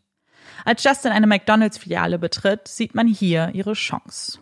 Man beobachtet ihn beim Essen und wird dann fein säuberlich den Becher und den restlichen Müll in eine Tüte befördert, die er dann in den Müll wirft. Da die Tüte verschlossen ist, kann man hier eine Kontamination ausschließen.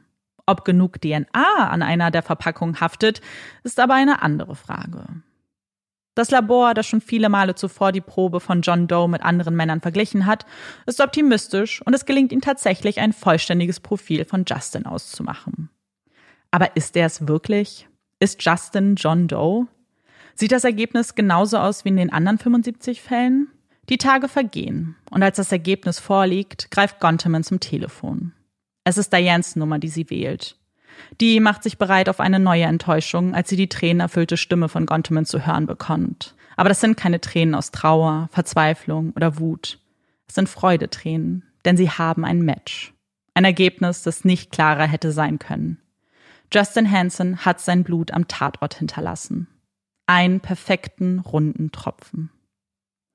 Diane kann es nicht glauben. Diese ganze Geschichte, das ist doch wie im Fernsehen.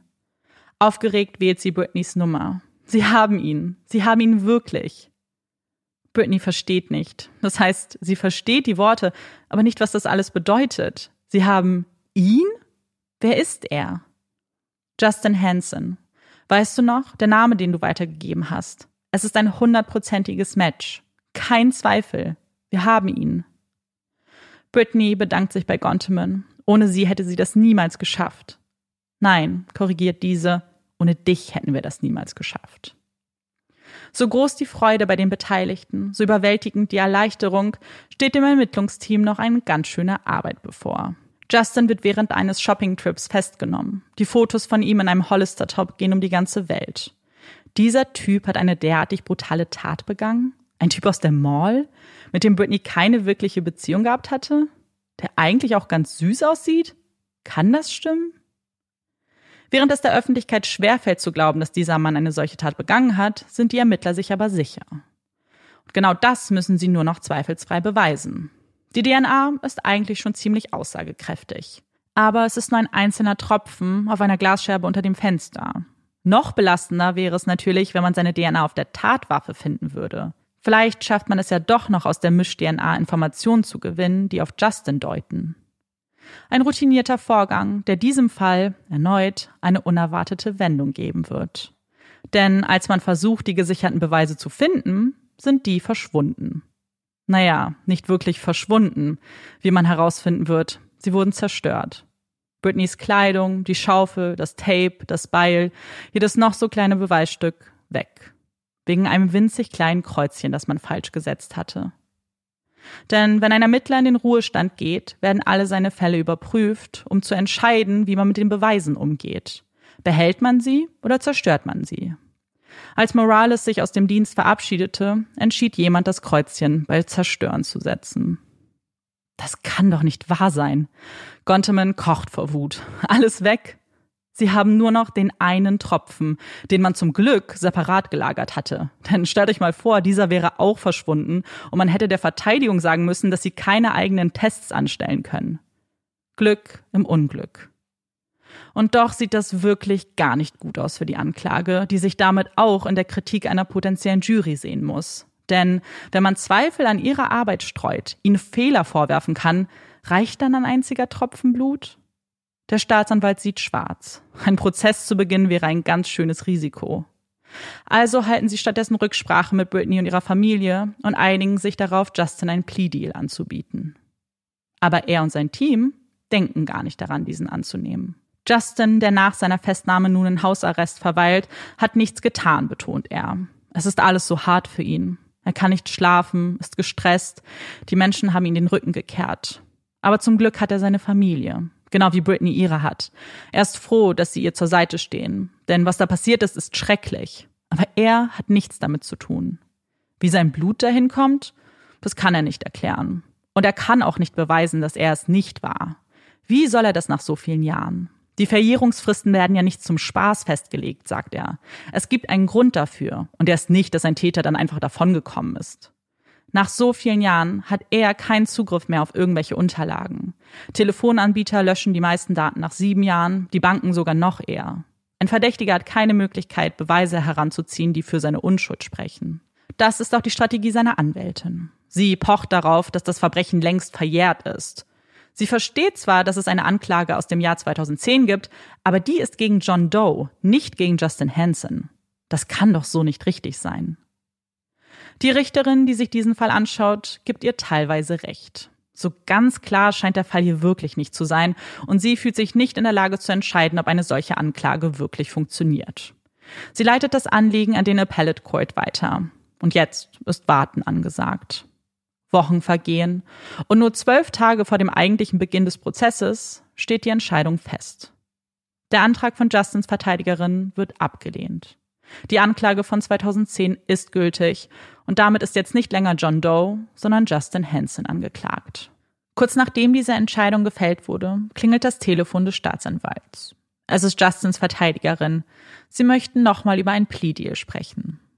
Wieder brät man sich mit Britney, wägt das für und wieder ab, glaubt aber am Ende, dass ein Prozess wirklich keinem helfen würde. Ein Deal wird formuliert, den Justin schließlich auch annimmt. Er geht ein No-Contest-Plea ein. Das heißt, er bekennt sich weder für schuldig oder unschuldig, sondern legt keinen Einwand ein. Der Tatvorwurf? Versuchter Mord ersten Grades. Justin sagt, er hatte keine Wahl. Wenn er seine Kinder noch irgendwann wiedersehen will, muss er diesen Plea eingehen. Denn glauben tut ihm ja eh keiner mehr. Und damit überspringt man einen Prozess und kommt direkt zum Sentencing, also dem Urteilsspruch. Bevor sich Richterin Cindy Leos für ein Strafmaß entscheidet, werden die Verteidigung und Anklage gehört sowie Victim Impact Statements verlesen. Die Anklage beginnt mit der Erklärung, dass es sich hierbei eigentlich um einen Mord gehandelt hätte, wenn Diane nicht nach Hause gekommen wäre und wenn das nächste Krankenhaus nicht so nahe gelegen wäre. Dann wäre Britney heute tot und der Tatvorwurf wäre ein ganz anderer. Man darf Justin nicht für Umstände belohnen, die er nicht zu verantworten hat. Er hatte sie töten wollen und es wäre ihm auch beinahe gelungen. Als erste spricht Diane. Sie wünscht sich die höchstmögliche Strafe. Man müsste sich nur mal vorstellen, wie es ist, eines Tages nach Hause zu kommen und das eigene Kind blutüberströmt am Boden vorzufinden. Dann von dem Täter bedroht zu werden und danach alles aufzugeben, um sich um das Kind zu kümmern, das auch alles verloren hat. Sie muss sich das nicht vorstellen, denn sie hat es durchlebt. Ihre Schwestern erklären, wie hart die Zeit für sie alle war, dass sich alle ihre Leben verändert haben. Sie alle haben in Angst gelebt. Sie alle haben sich um Britney gekümmert, die, die am meisten verloren hat. Ihr Licht, ihr Lachen, die nicht mehr dieselbe ist, die keine Freundschaften schließt, die misstraut, die in sozialen Beziehungen überfordert ist. Britneys Bruder erzählt unter Tränen, dass für ihn der schlimmste Umstand war, dass er Zeit mit seinem Vater verloren hat. Er als einziger Mann im Haus hat eine tiefe Bindung zu seinem Vater. Als sie nach Texas zogen, um dort sicherer zu sein, fühlte er sich ihm so fern. Sein Vater litt unter der Trennung, wurde depressiv und starb kurz darauf. Er hatte die letzten Jahre nicht an seiner Seite verbracht, weil Justin diese furchtbare Tat begangen hat. Britney spricht als Letzte. Sie zeigt der Richterin ihr Gesicht, streicht über die linke Gesichtshälfte, die sie selbst nicht mehr spürt. Sie trägt ein blaues Kleid, darüber zwei Perlenketten. Unter Tränen berichtet sie, dass sie zwar am 11. September 2008 nicht gestorben ist, aber ein großer Teil von ihr schon. Sie hatte große Ziele an diesem Tag, dachte daran, die Schule abzuschließen und zu studieren. Alle diese Ziele wurden an diesem Tag ausradiert. Das einzige Ziel war danach, eine Überlebende zu sein. An diesen Tagen wurden all ihre Träume mit der Schaufel, die Justin nutzt, um sie zu schlagen, zerstört. Seit nun zehn Jahren versucht sie, sich das Leben aufzubauen, von dem sie damals geträumt hat. Sie ist stolz auf das, was sie geschafft hat, aber es ist ein langer Weg, der noch lange nicht vorbei ist, der nie vorbei sein wird. Sie merkt es an den kleinen Dingen im Alltag, zum Beispiel, dass sie im Kino darauf achten muss, wo sie sitzt, um etwas hören und sehen zu können, dass sich ihre Sprache verändert hat, dass sie soziale Signale nicht senden, aber auch nicht empfangen kann. Wenn Justin seine Strafe abgesessen hat, kann er wieder in sein Leben zurückkehren. Sie wird das niemals, denn sie ist zu einer lebenslangen Haft in einem Gefängnis der Angst verurteilt worden. Von ihm. Damit endet die Ausführung der Anklage und die Verteidigung beginnt. Justins Eltern sprechen, weinen um ihren Sohn, den sie nicht nur über alles lieben, sondern auch für unschuldig halten. Er ist kein Monster, wie er von allen dargestellt wird. Er ist ein guter Ehemann, ein guter Vater. Er verdient es nicht, die nächsten Jahre getrennt von seiner Familie zu verbringen. Abschließend richtet Justin das Wort an die Richterin. Als erstes entschuldigt er sich bei Britney und ihrer Familie für das, was sie durchgemacht haben. In dem letzten Jahr hat er oft an sie gedacht und sich aus Respekt vor ihrem Leid nicht an sie gewandt.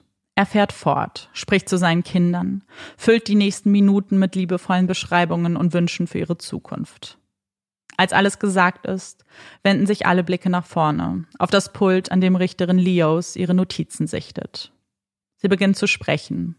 Sie versteht, wie schwierig es sein muss, für beide Familien hier zu stehen und ihre Emotionen zu schildern. Dieser Fall zeigt, dass es mehr als nur ein Opfer, eine Überlebende gibt. Britneys ganze Familie wurde zum Opfer, Freunde von ihr, Nachbarn, Menschen, die ebenfalls in Angst lebten wegen dieser schrecklichen Tat.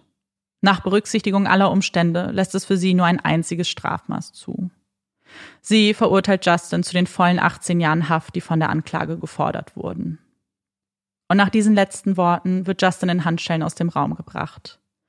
Britney und ihre ganze Familie fallen sich in die Arme. Auch Jodie Gonteman ist da, hätte diesen Moment niemals verpasst. Sie alle atmen auf. Endlich. Gerechtigkeit. Ein Kapitel, das sich für sie schließen kann. Die zehn Jahre lange Suche nach dem Mann, der Britney fast ihr Leben genommen hätte, ist vorbei. Sie haben ihn. Und so erleichtert sie alle sind, bleibt doch noch eine Frage offen. Die nach dem Warum. Warum hatte Justin das getan?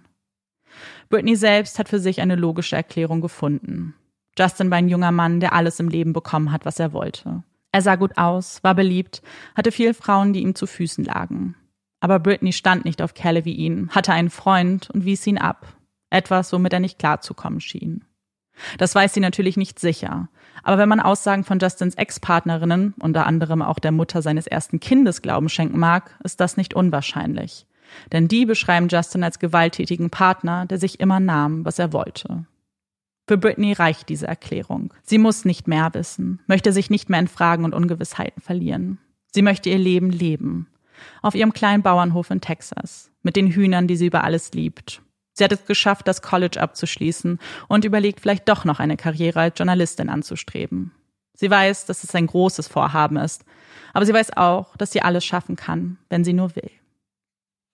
Ich ähm, weiß nicht ganz, was ich sagen soll, weil, also ich kann euch ja den Eindruck geben, vielleicht den ich ganz am Anfang hatte, wo ich Amanda einmal zwischenzeitlich beim Aufnehmen gestoppt habe. Und zwar irgendwie diese Vorstellung, nach Hause zu kommen und dann da jemanden stehen mhm. zu sehen, mit einer Schaufel in der Hand, der einen anderen Menschen gerade versucht zu töten, ist.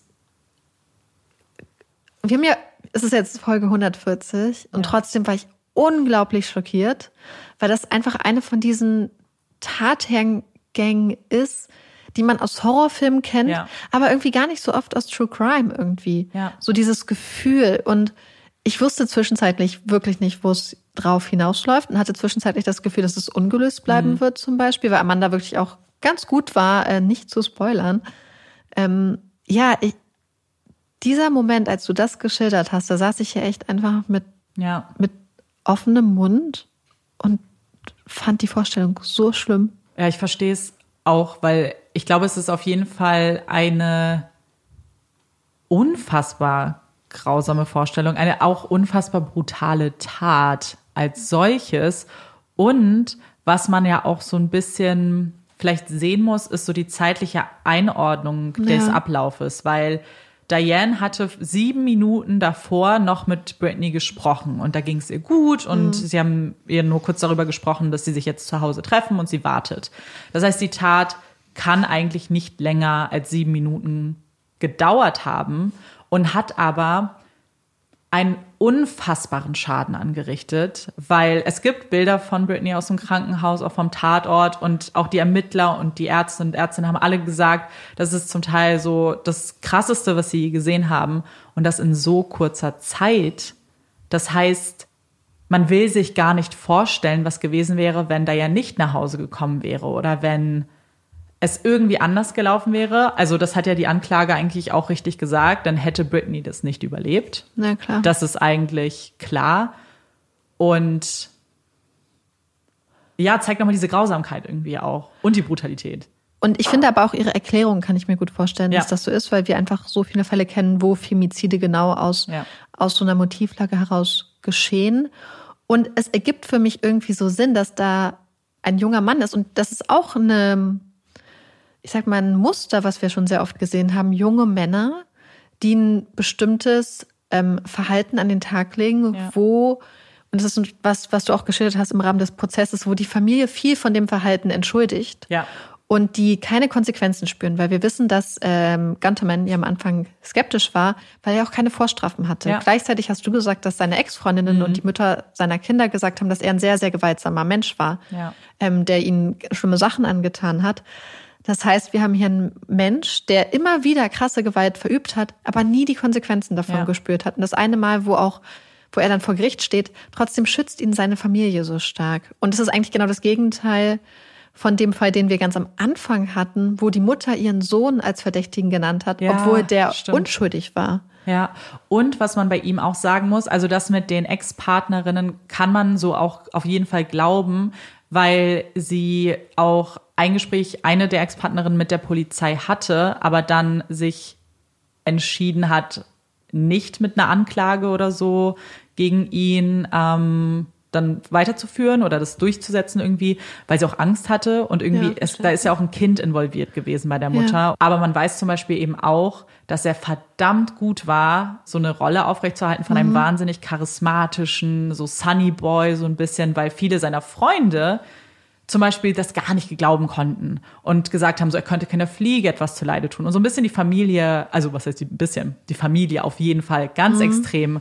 geglaubt hat, dass er dieser ganz brave, gute Mensch ist, der dazu gar nicht fähig wäre. Das erinnert mich total auch wirklich an Fälle von Femiziden, beziehungsweise auch ein bisschen Coercive Control, wo wir ja auch ein, zwei Folgen schon mal zu hatten, wo gesagt wird, dass oft wird ja zum Beispiel Verhalten im Bezug auf Femizide, was dann so als Beziehungsdrama dargestellt wird, etc., so ein bisschen dargestellt, als wäre es so ein Kontrollverlust Ja, der voll. Täter. In den meisten Fällen sind es Hört dann Täter. Mhm. Und dass das ein Kontrollverlust ist und dass die Männer zu Hause einfach manchmal durchdrehen und die Kontrolle verlieren. Und dass das so eine Art Kontrollverlust ist. Aber ich finde, die Folge, die wir damals gemacht haben, hat so ganz klar gemacht, der Kontrollverlust findet, ist es kein Kontrollverlust, wenn es nur in ganz bestimmten Situationen ist und die Person sonst komplett kontrolliert ist. Es ist kein Kontrollverlust, es ist oft der Versuch, Kontrolle zu bekommen und Ja. Kontrolle zu, aufrecht zu erhalten. Und vor allem eben, hier trifft eben, glaube ich, auch so, das hatten wir ja auch schon in anderen Fällen, so dieses, was ja auch oft angeführt wird, in dem Fall auch als verletztes Ego, in Anführungszeichen. Und ich hatte das, den Fall so ein bisschen abgeschlossen, dass ja für Britney das Kapitel endet und für ihre Familie. Das stimmt leider nicht ganz, denn Justin hat nicht locker gelassen, was die Strafe anging. Denn er und sein Team empfanden sie für zu lang. Also es war ja das Höchststrafmaß mit 18 Jahren. Die Verteidigung hatte sich fünf Jahre gewünscht. Und in dem ersten Schritt nach dem Prozess haben sie erstmal bemängelt, dass man ihm den Hausarrest nicht angerechnet hat. Das waren 371 Tage. Die Anklage hat das aber thematisiert beim, beim Urteilsspruch und hat gesagt, dass es kein echter, strenger Hausarrest war. Zum Beispiel haben Britneys Schwestern ihn auch manchmal getroffen auf irgendwelchen Dates. Und der Staatsanwalt hat gesagt, dass man das auch ich will nicht sagen, erlaubt hat, das stimmt nicht, aber dass man davon wusste und ihm so ein bisschen, bisschen Freiheit noch lassen wollte, damit er nicht zu Hause ist. Und jetzt wird ihm das quasi so ein bisschen zum Nachteil gemacht, dass sie es nicht strenger durchgezogen haben, den Hausarrest. Und die Richter da haben auch ihm Recht gegeben und ein Jahr ihm dann gut geschrieben. Also es sind dann nur noch 17 Jahre. Er hatte seit, das war übrigens ganz, ganz schlimm für Britney. Also sie fanden das, Ich finde das so interessant argumentiert, weil wenn die Staatsanwaltschaft sagt, wir fordern 18 Jahre unter Mhm. Ja. Berücksichtigung der Ja. Tatsache, dass er im Hausarrest war, Ja. es ist ja jetzt nicht so, dass das Gesetz sagt Ja. 18 Jahre und es muss mit Sachen verrechnet werden, sondern sie sagen unter der voraus, unter der berücksichtigend, dass er schon diese Anzahl an Tagen saß, fordern wir 18 Jahre. ja. Das, deswegen finde ich es interessant, dass sie quasi, wenn das eh schon in diese Forderung mit mhm. reinfloss, dass man im Nachhinein sagt, naja, aber dann ziehen wir das ab, weil es ist ja nicht ja. so eine gesetzlich vorgegebene feste Strafe, wo es dann Sinn ergeben würde. Und in manchen ja. Fällen ergibt es ja auch Sinn. Aber wenn das schon ja, total. mit reinfließt, finde ich. Und dass er es angesprochen hat. Hätte er es nicht, hätte er eben genau, hätte mhm. er gesagt, wir fordern 18 Jahre, ohne den Hausarrest überhaupt zu erwähnen. Ja, das meine ich. Find, genau, finde ich es auch. Dann äh, fände ich es auch so, ist es irgendwie seltsam. Und er hat es in den letzten Jahren aber auch immer wieder versucht, immer weiter runterzugehen mit dem Strafmaß, weil sie, weil er immer wieder Argumente angeführt hat, alle Argumente, die er anführt, drehen sich um seine Kinder und dass seine Kinder so sehr leiden ohne ihn und die Familie so sehr leidet und er deswegen unbedingt nach Hause muss. Das finde ich so interessant, ja. weil wenn es dir so sehr um deine Kinder ja. und deine Familie geht, dann solltest du keine Verbrechen begehen und dann Richtig. solltest du vielleicht auch nicht die Mütter deiner Kinder verprügeln, ja. zum Beispiel. Ja. Und das finde ich, das finde ich so krass, wenn Leute dann auf einmal das Verhalten, was wo sie wirklich Scheiße gebaut haben. Und es ist mhm. ja nicht nur Scheiße bauen, das ist offensichtlich ein Mordversuch und ja. er hat versucht, sie zu ermorden. Ja.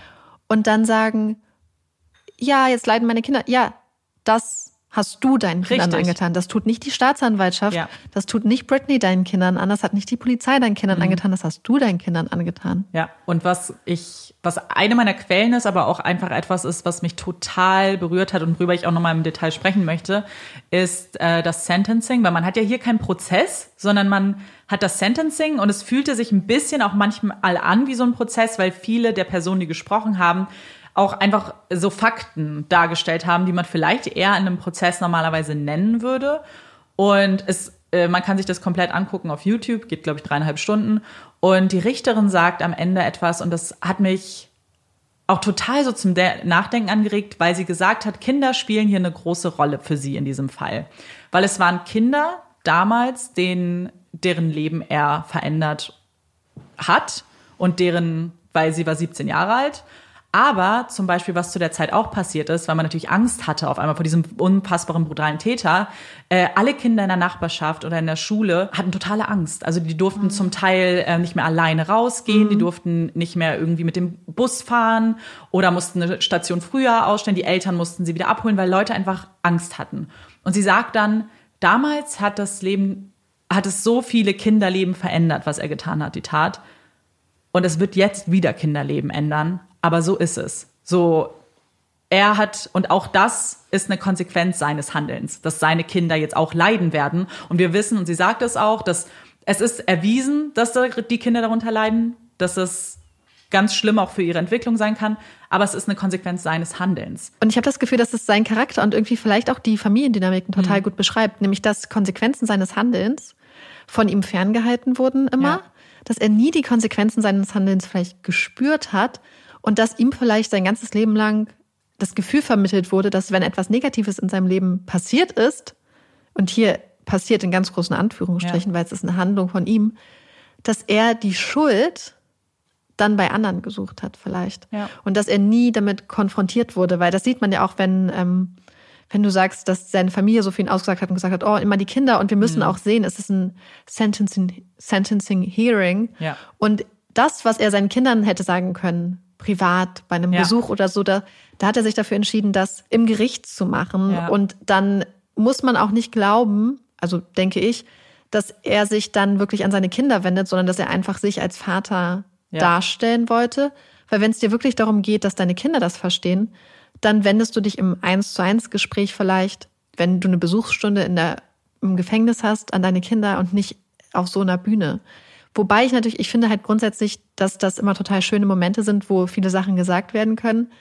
Aber eher zwischen Täter, Angehörigen, Überlebenden ja. und so.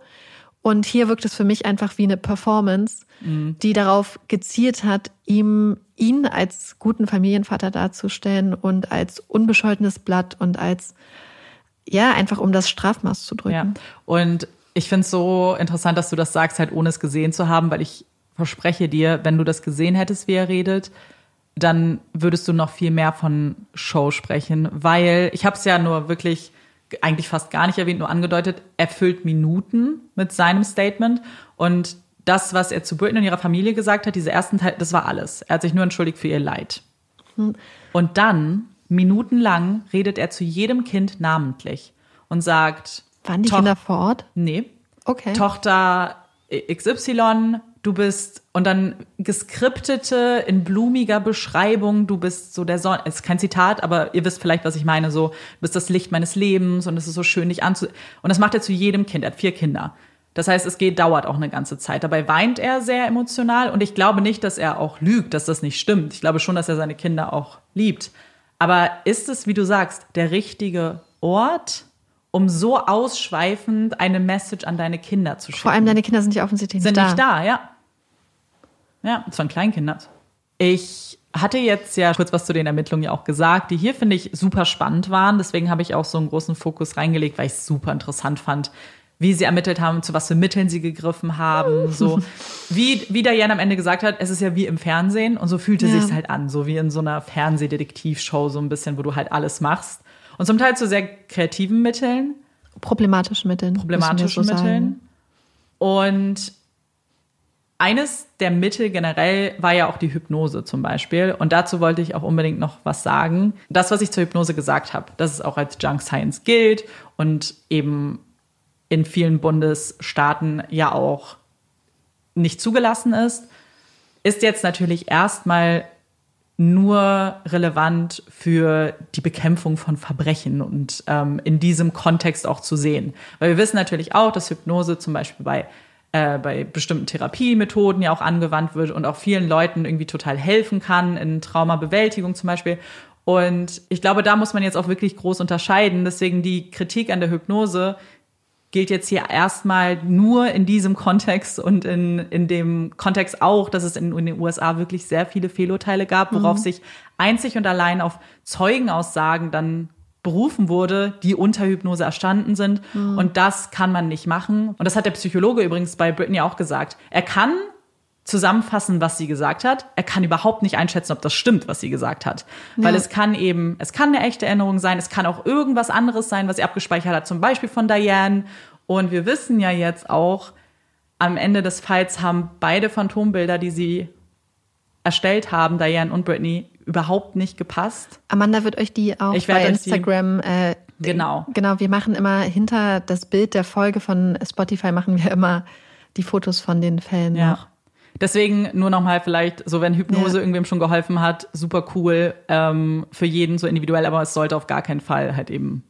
Weil ich glaube, dass Ja. das Problem dabei ist halt auch, also ich habe neulich ein Buch gehört über, äh, wo es ganz viel auch um Neuroplastizität ging und so, wo dann die ähm, Ärzte, Psychiaterin meinte, naja, ob das Gehirn etwas jetzt wirklich er, erlebt oder ob das Gehirn es sich vorstellt, macht eigentlich wenig Unterschied für das Gehirn.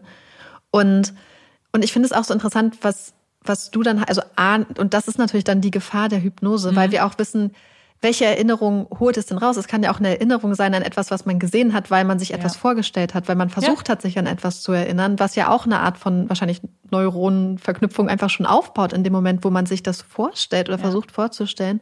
Und dann hat mich das daran erinnert, wir hatten hier neues in der Nähe einen kleinen Autounfall und da ähm, stand ich dann halt auch neben, habe das, also ich habe es nicht einen Autounfall gesehen, bin aber halt kurz hingegangen, um zu gucken, ob irgendwie vielleicht jemand Hilfe brauchte und so. Es war am Schluss nicht der Fall. Aber dann habe ich auch so gedacht, okay, wenn man mich jetzt fragen würde, schon als ich nach Hause gegangen bin, wie die beiden Menschen aussahen, die da hinterm Steuer saßen, könnte ich es nicht sagen. Ja. Manchmal mache ich einfach so den Test mit mir, dass ich zum Beispiel, wenn ich ein Paket angenommen habe oder so, dass ich mich einfach frage, könntest du dich jetzt einen Tag später dran erinnern, wie die Person aussah und was die Person getragen hat? Und das kann ich eigentlich nie.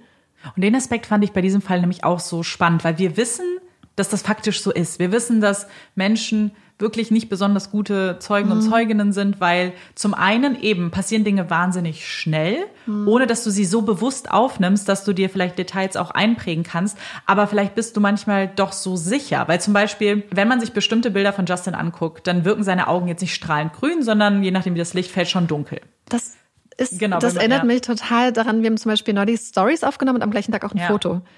Und die Lichtverhältnisse waren komplett unterschiedlich. Und bei manchen Aufnahmen sehen meine Haare einfach aus, als wären sie dunkelbraun. Ja. Und bei manchen sehen sie, haben sie halt einen Blondstich. Genauso wie meine Augen können manchmal total dunkel wirken. Manchmal wirken sie grau. Jemand hat sie neues als blau bezeichnet.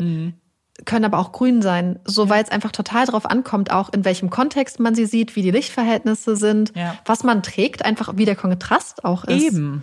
Und dann ist es natürlich passiert schnell, was wir in diesem Fall sehen. Dass vielleicht einfach, du siehst die Person eh nur sehr, sehr kurz. Hast, Das Adrenalin muss unfassbar hoch sein. So, du musst ja unter Panik stehen. Und wir wissen ja, in solchen Situationen wird, also handelt man ja ganz oft unbewusst. So, es ist ja keine bewusste Entscheidung, ich laufe jetzt hinterher, sondern es passiert alles sehr unbewusst. Und dann passiert eben das, was hier passiert ist. Denn ganz ehrlich, Diane hat nicht Justin Hansen beschrieben. Sie hat einen Mhm. möglicherweise Latino-Mann beschrieben mit dunklen Augen, dunklem Teint.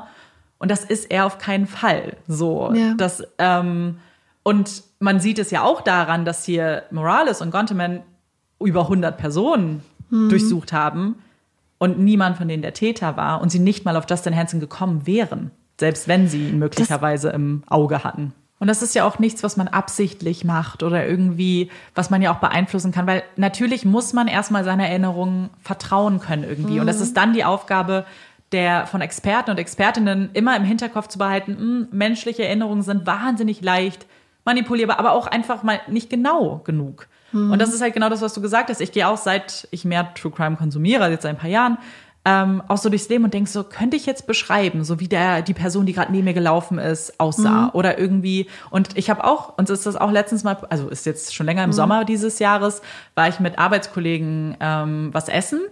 Und da war ein Mann, der ein bisschen verwirrt war und sehr viele Leute beleidigt hat. Also es war so ein bisschen so eine hitzige Stimmung und wir dachten, hm, wir rufen mal lieber die Polizei, weil wenn jetzt hier doch irgendwas passiert und da war, wurde schon Gewalt angedroht und waren so, nee.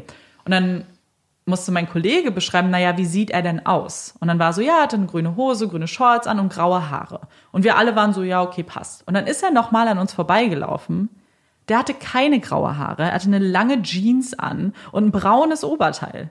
Und wir haben uns alle angeguckt und waren so, oh mein Gott, das, wir, die Polizei könnte ihn nicht mal finden, wenn sie wollten. Aber da dachte ich auch so, oh mein Gott, all das, was ich immer höre, passiert halt. Also so, ja, stimmt.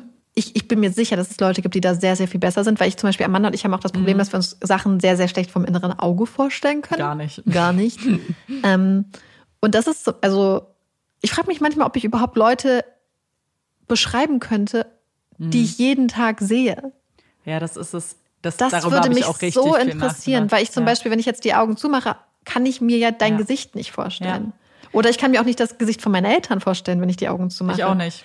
Und ich glaube, dass sowas auch mit reinspielt. Weil Ja. wir haben schon mal drüber geredet auf einer Party, dass es Leute gibt, die sich zum Beispiel einfach einen, einen Kubus quasi vorstellen können vom inneren Auge oder eine Idee haben, wie sie eine Maschine bauen würden vom Mhm. Ja. inneren Auge. Und Nope. kann ich nicht. auch und dann frage ich mich, ob das auch mit reinspielt, ob quasi Leute, die sich sowas vorstellen können, zum Beispiel dann theoretisch auch vielleicht bessere Zeugen wären. Ich glaube, das muss, genau, vielleicht muss man da auch unterscheiden. So, erstmal, ich glaube, jeder Mensch ist anfällig dafür, dass Erinnerungen entweder sich verändern, das wissen wir auch, aber ich glaube, dass es natürlich Menschen gibt, die viel besser darin sind, Dinge ab, auch zu beobachten, besser abzuspeichern. Aber ich glaube, grundsätzlich muss man erstmal davon ausgehen, dass man wahrscheinlich jede Zeugenaussage, zumindest mit so ein bisschen, so einer Prise der Möglichkeit nimmt, dass da jetzt nicht alles hundertprozentig stimmt, was Ja. dieser Fall halt sehr, sehr, sehr stark zeigt. Ich habe Marike neben den Phantombildern, und ich poste es euch auch, dieses Bild von Parabon gezeigt, weil ich das super interessant auch fand, weil sie eins haben mit einem Vergleichsbild von ihm.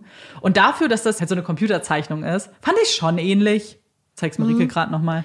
ja, ich finde insbesondere so das Kinn Ja. die Kopfform und ähm, auch die Augenbrauen Mhm. und so und die Nase. Und das Interessante ist, die anderen Sachen, die nicht so ähnlich sind, Ja. haben, glaube ich, viel damit zu tun. Das sind veränderliche Bestandteile des Ja. Gesichtes, die zum Beispiel Sachen wie mit, ähm, wie ist jetzt gerade das Licht, wie sind gerade die Lichtverhältnisse? Weil wenn die Lichtverhältnisse, er wird ja jetzt zum Beispiel auf dem tatsächlichen Foto gerade angestrahlt. Ja. Es gibt ja aber auch andere Bilder von Ja. ihm, wo er halt äh, einen du- dunkleren Teint hat. Ja.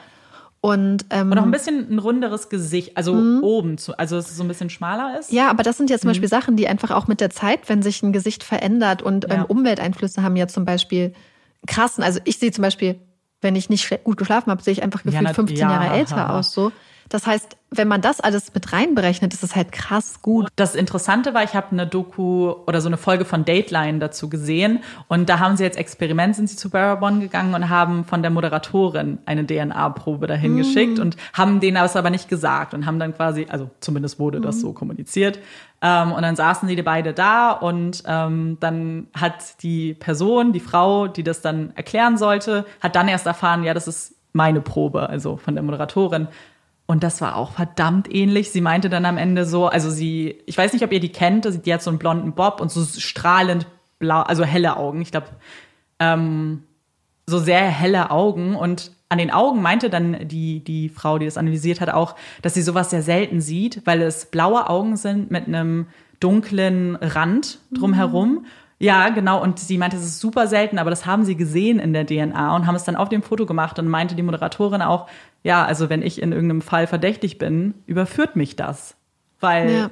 Natürlich ist es, also wie gesagt, ich möchte ihre Erwartungen vielleicht runterschrauben, so es ist immer noch jetzt kein Foto oder so, aber du siehst diese Ähnlichkeiten und sie mhm. reichen mhm. aus, um zumindest zu sagen, ja, okay, das passt gar nicht, wenn man jetzt zum Beispiel die Phantombilder anguckt. Und das mhm. dachte ja Gonteman, als sie die Phantombilder und Justin Hansen gesehen hat, so, nee, das passt gar nicht. Aber als sie mhm. das und Justin gesehen hat, hm, das mhm. passt verdammt gut.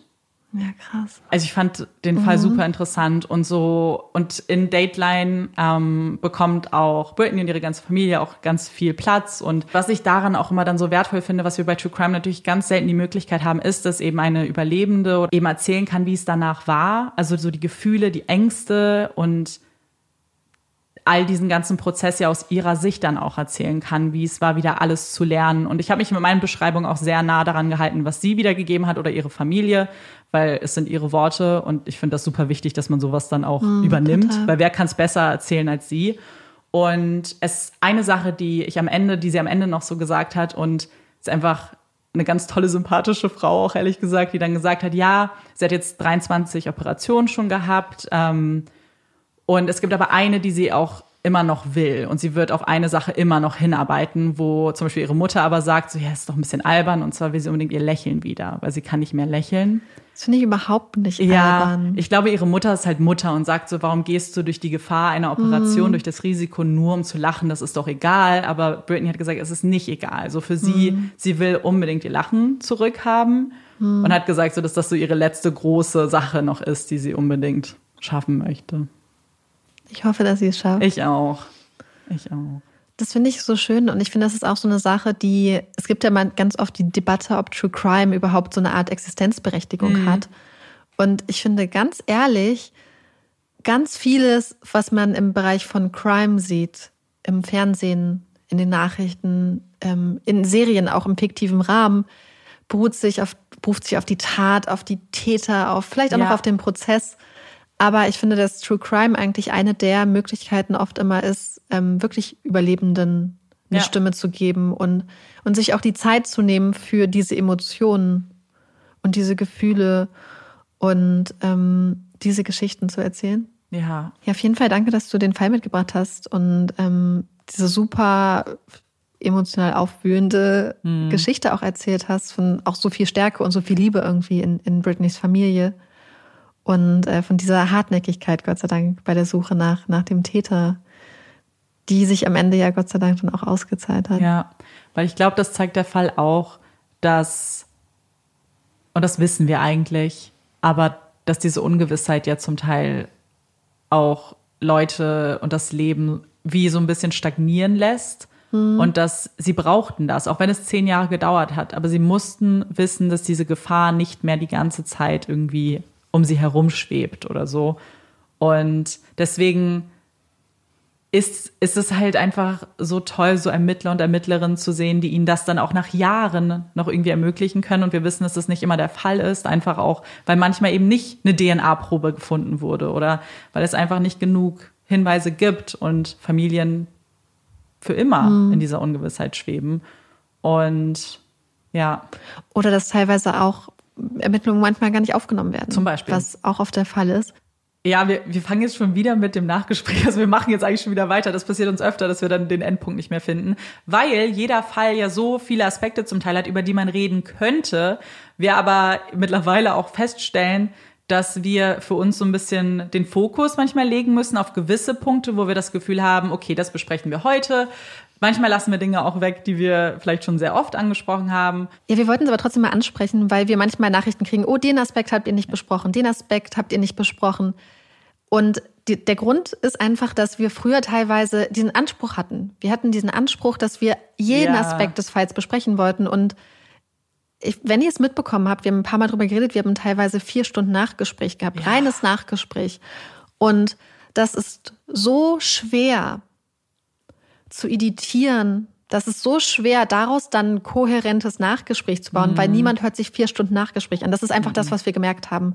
Dass wenn das Nachgespräch so lang ist, dass es, es gibt total, es gibt Leute, die sich das anhören, was uns total rührt und was wir total schön finden. Aber für viele Leute ist das leider einfach zu lang. Und ähm, wir, wir machen offensichtlich noch lange Folgen, aber wir haben für uns gemerkt, es gibt bestimmte Themen, die haben wir schon sehr oft thematisiert. Ja.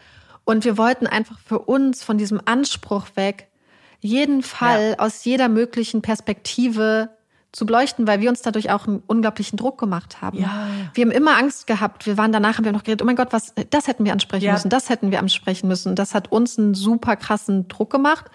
Und, und gleichzeitig das Nachgespräch aber nicht immer wertvoller. Ja. Weil indem man jeden Punkt anspricht, Aus hat man Angst, dass man ihn nicht ansprechen könnte. Das genau. war, und das war so ein bisschen so ein Ding, mhm. was wir jetzt für uns auch irgendwie gelernt haben. Ne? Und ich glaube, es ist auch so tagesformabhängig. Ja. Manchmal gibt es so Momente, gerade wo man zum Beispiel jetzt, was Amanda ja. halt geredet hat mit Erinnerungen und so, hat ja. gerade ein Thema, was mich gerade in letzter Zeit sowieso beschäftigt hat, mhm. weil ich mich äh, zu einigen Sachen da belesen habe in einem anderen Kontext. Und dann ist man so, interessiert einen das. Und es, wenn wir die Folge jetzt zwei Wochen später gemacht hätten, ja, hätte das anders, Nachgespräch ja. potenziell einen ganz anderen Schwerpunkt gehabt. Total, ja. Und ich glaube, für uns war das einfach ein super wichtiger Schritt auch zu sagen, unser Nachgespräch muss nicht abschließend sein. Ja. Nicht jeder Aspekt muss von uns, also dass wir uns einfach sagen, hey, wir reden jetzt über das, wo wir Bock haben, wir gucken, wie es sich entwickelt und haben nicht diese Angst, dass wir irgendwas vielleicht nicht angesprochen ja. haben. Zum Beispiel hätte ich auch noch total Lust, vielleicht so einen Hypnosefall mal zu machen, also in dem mhm. vielleicht Hypnose falsch benutzt wurde. Wenn euch das interessiert, könnt ihr ja mal Bescheid sagen. Äh, und da könnte man über den total, Aspekt ja noch ja. mehr reden. So was ist die, was sind die mhm. Erkenntnisse dahinter? Was ist so, was, wovon geht man aus, was Hypnose erreichen kann? Was ist eher vielleicht unwahrscheinlich? So, das, das wären so Details, die könnte man vielleicht im anderen Fall nochmal wieder dann näher im Detail besprechen. Ähm, ja.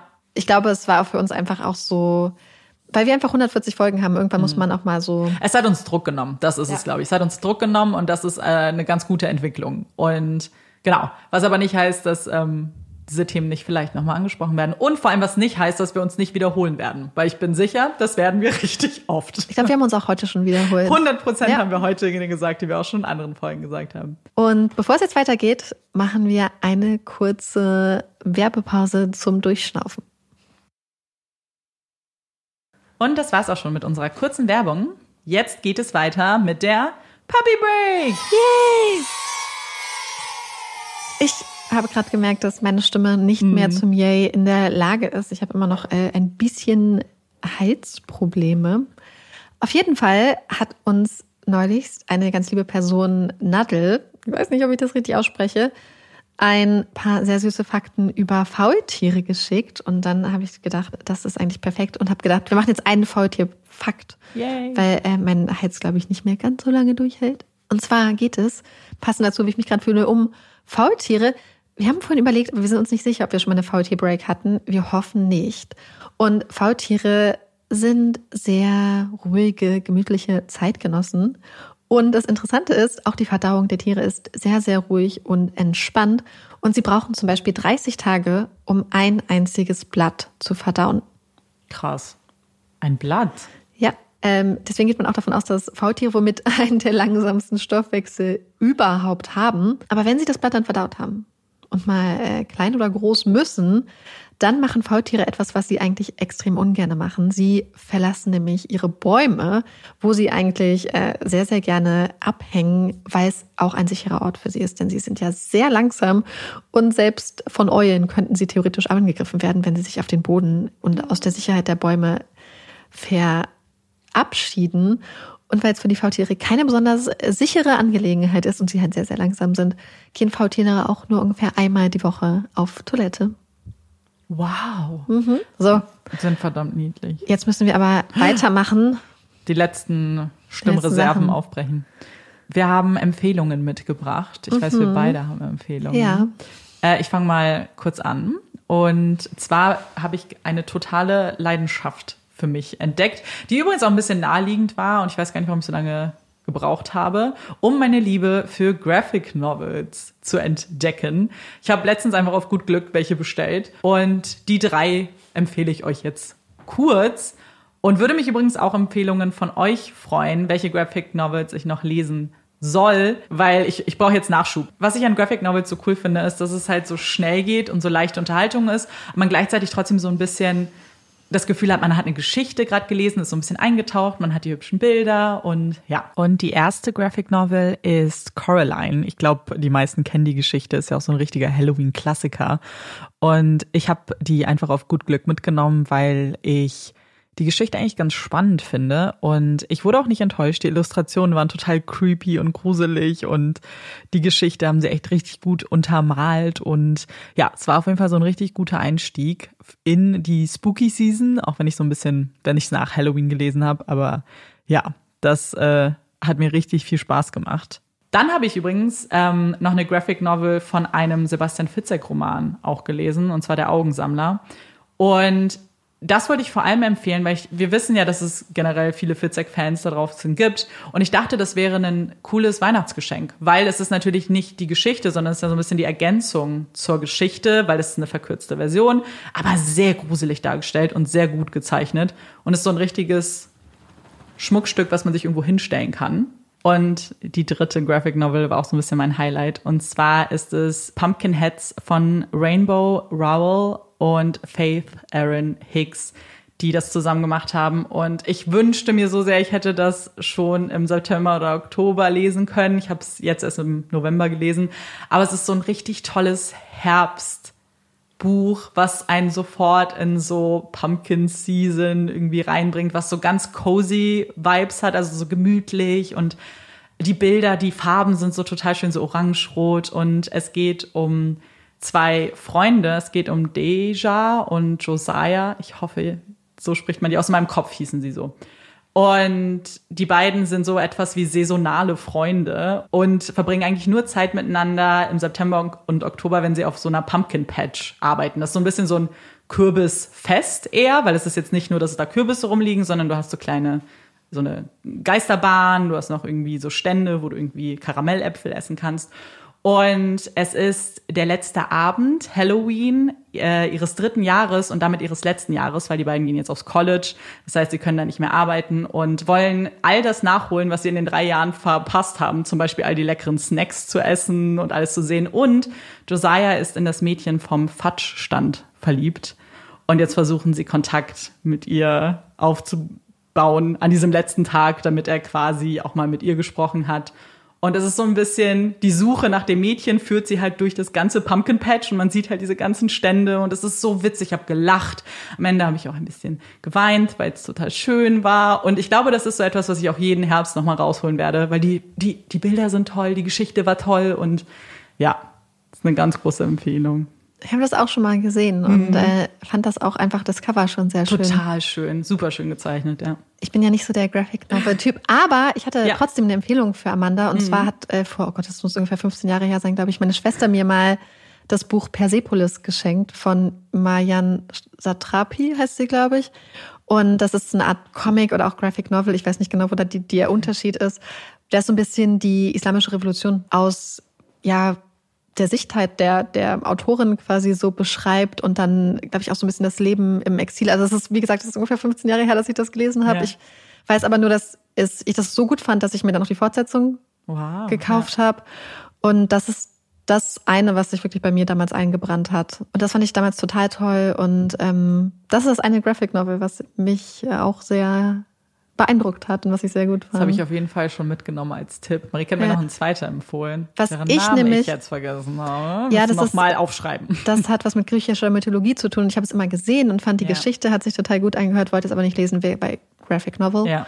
Aber dann habe ich gedacht, hey, ist ja was für Amanda vielleicht. Voll. Und ich meine, die Hardstopper-Reihe ist ja dann auch Ja. erstmal, steht alles schon so auf meinem, äh, in meinem Kopf so als mögliche Lesedings, aber ich würde mich auf jeden Fall noch über mehr Empfehlungen freuen. Was ist deine Empfehlung? Ich weiß es, Ich hab, frag ich, trotzdem. Amanda, frag mich nochmal, ich habe ich hab Hot Take und Empfehlung in einem. Also beziehungsweise ich habe eine Empfehlung, die, glaube ich, ein krasser Hot Take ist.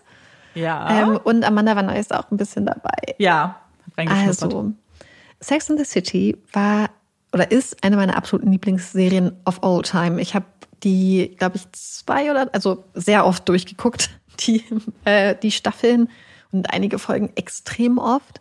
Und ich mochte auch die Filme, was ja auch schon äh, kontrovers ist, aber ich glaube, ich mag einfach die, ich mag einfach das Sex in the City Gefühl. Und dann haben wir vor einiger Zeit Wow bekommen, also diesen Streaming-Anbieter. Und dann war ich so, oh mein Gott, da gibt es ja And Just Like That, die neue Sex in the City-Serie. Und ich hatte vorher mich sehr viel damit auseinandergesetzt, einfach so, so indirekt, weil ja super viel geschrieben wurde, wie scheiße es ist auch eigentlich. Und dann war ich schon sehr mh, gespannt, wollte es aber trotzdem unbedingt gucken. Und ich weiß noch, dass wirklich eine der ersten Sachen, glaube ich, die ich Amanda geschrieben habe, ich glaube, bei der ersten Folge Ja. war schon so, Ca- Carrie, Ca- ich mag eh Carrie nicht, ich mag Carrie nicht, ja. Ich habe geschrieben, oh, Carrie ist so scheiße. Und dann war aber auch so, und Miranda geht mir auf den Sack. Und Charlotte, oh. Und ich war so richtig, so richtig. Ich war mir so, eigentlich sicher, dass du es nicht mehr weiter guckst danach. Ich war so, oh, Marike hat es nicht gut befunden.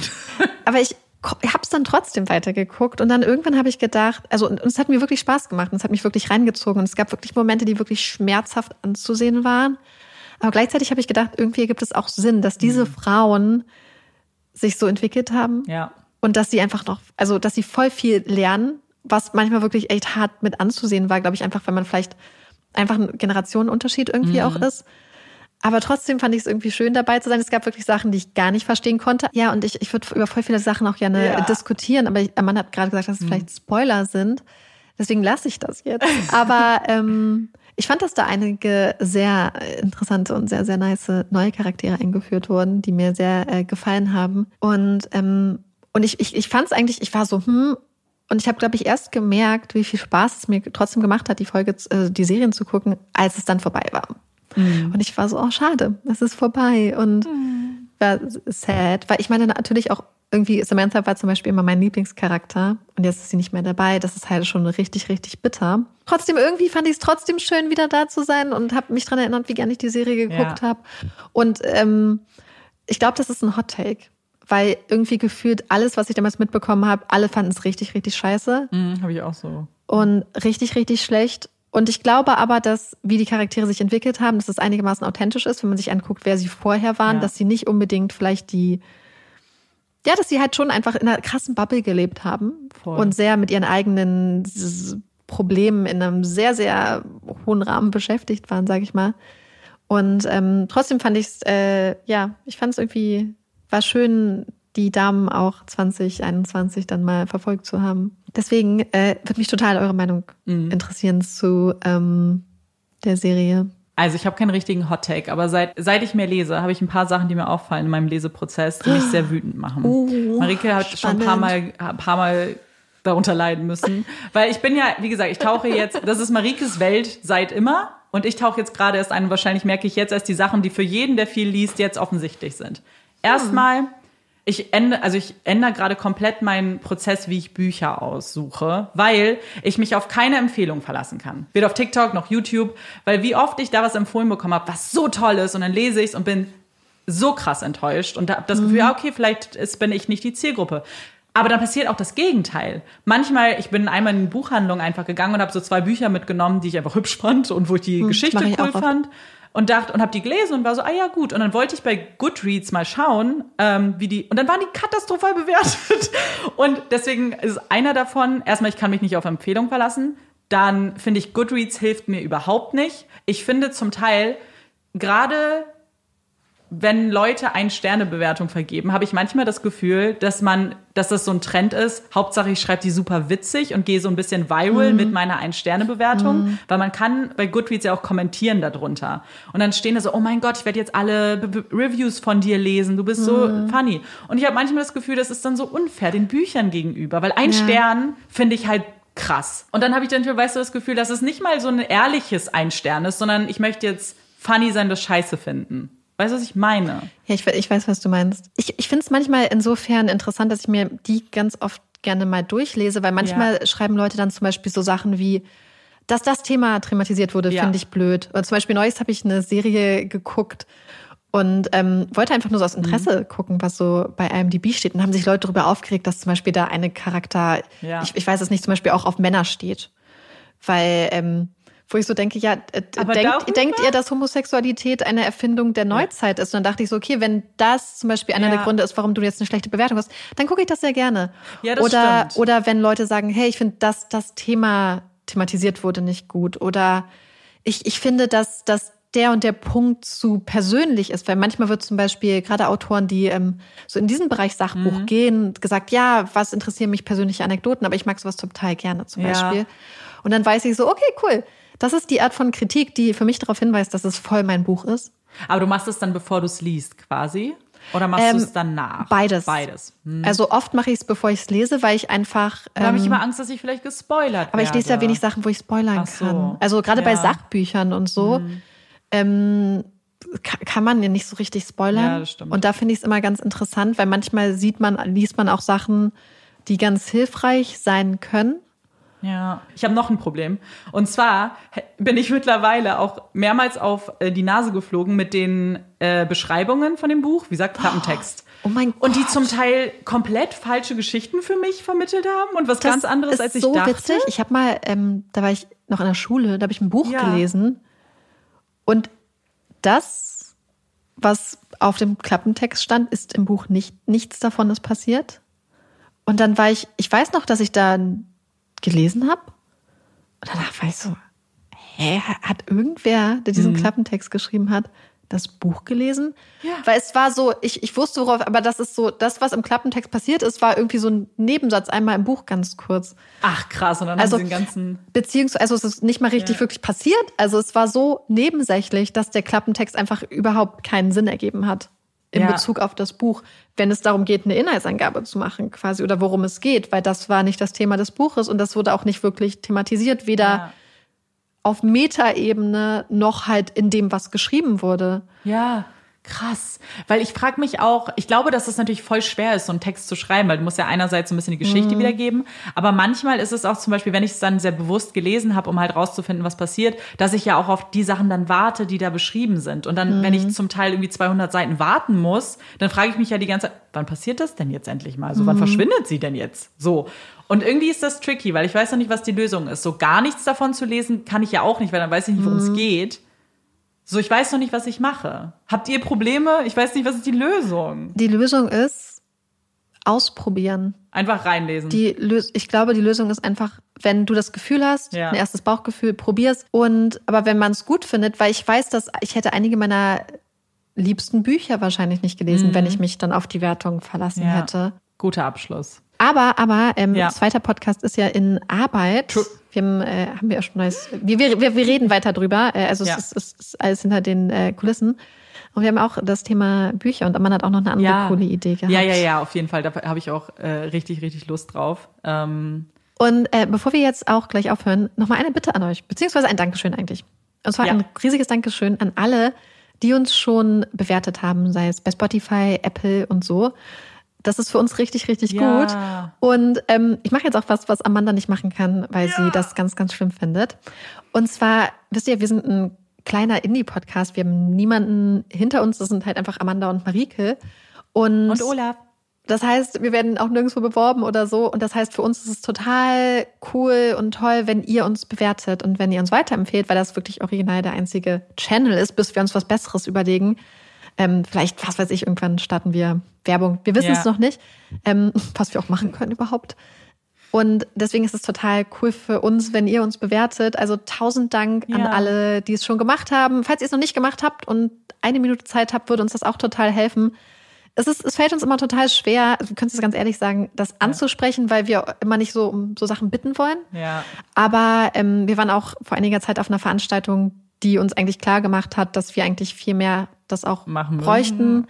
Weil einfach so Algorithmen und bei Spotify zum Beispiel ist es total schwer, anderen Leuten vorgeschlagen zu werden, ist total schwer, auf neue Inhalte zu kommen, was alles Sachen sind, die wir einfach immer nicht auf dem Schirm hatten, sehr lange. Ähm, deswegen, falls ihr kurz Zeit habt und äh, das machen möchtet, tausend Dank an alle, die es schon gemacht haben. Tausend Dank. Dankeschön, ja. Danke, dass du das gemacht hast, Ulrike. Ich Ja. weiß auch nicht, wir müssen da ein bisschen reinwachsen, Wir müssen weil es so normal werden. ist. Eben. So, wir haben so das Gefühl, so, oh, wir bitten und betteln jetzt so ein bisschen, aber Mhm. eigentlich ist es halt ganz normal und ihr wisst das alle und ihr habt es bestimmt schon zigmal gehört. Und andere Podcaster sind uns da einfach voraus. wir kommen Ja. her hin. Wir, wir, wir machen halt einfach, glaube ich, gerade so diesen Prozess, dass Ja. auch so ein bisschen, dass wir jetzt halt, dass das jetzt unser Job ist. ja. Und dass es für uns auch ähm, gut ist, wenn Puppies in Crime weiter existiert. Ja, Einfach. für uns alle Ich hoffentlich. glaube, ich glaub, das ist es einfach. Also tausend Danke, tausendmal Danke Ja. für alle, an alle. Das wird uns total freuen. Und es freut uns.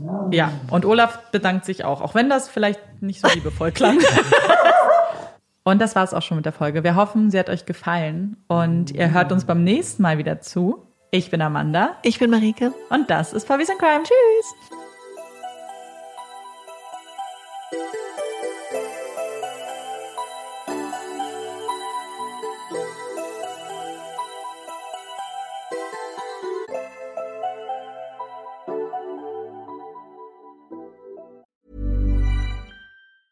Planning for your next trip? Elevate your travel style with Quince. Quince has all the jet setting essentials you'll want for your next getaway, like European linen, premium luggage options, buttery soft Italian leather bags, and so much more. And it's all priced at 50 to 80% less than similar brands. Plus, Quince only works with factories that use safe and ethical manufacturing practices. Pack your bags with high-quality essentials you'll be wearing for vacations to come with Quince. Go to quince.com slash trip for free shipping and 365-day returns.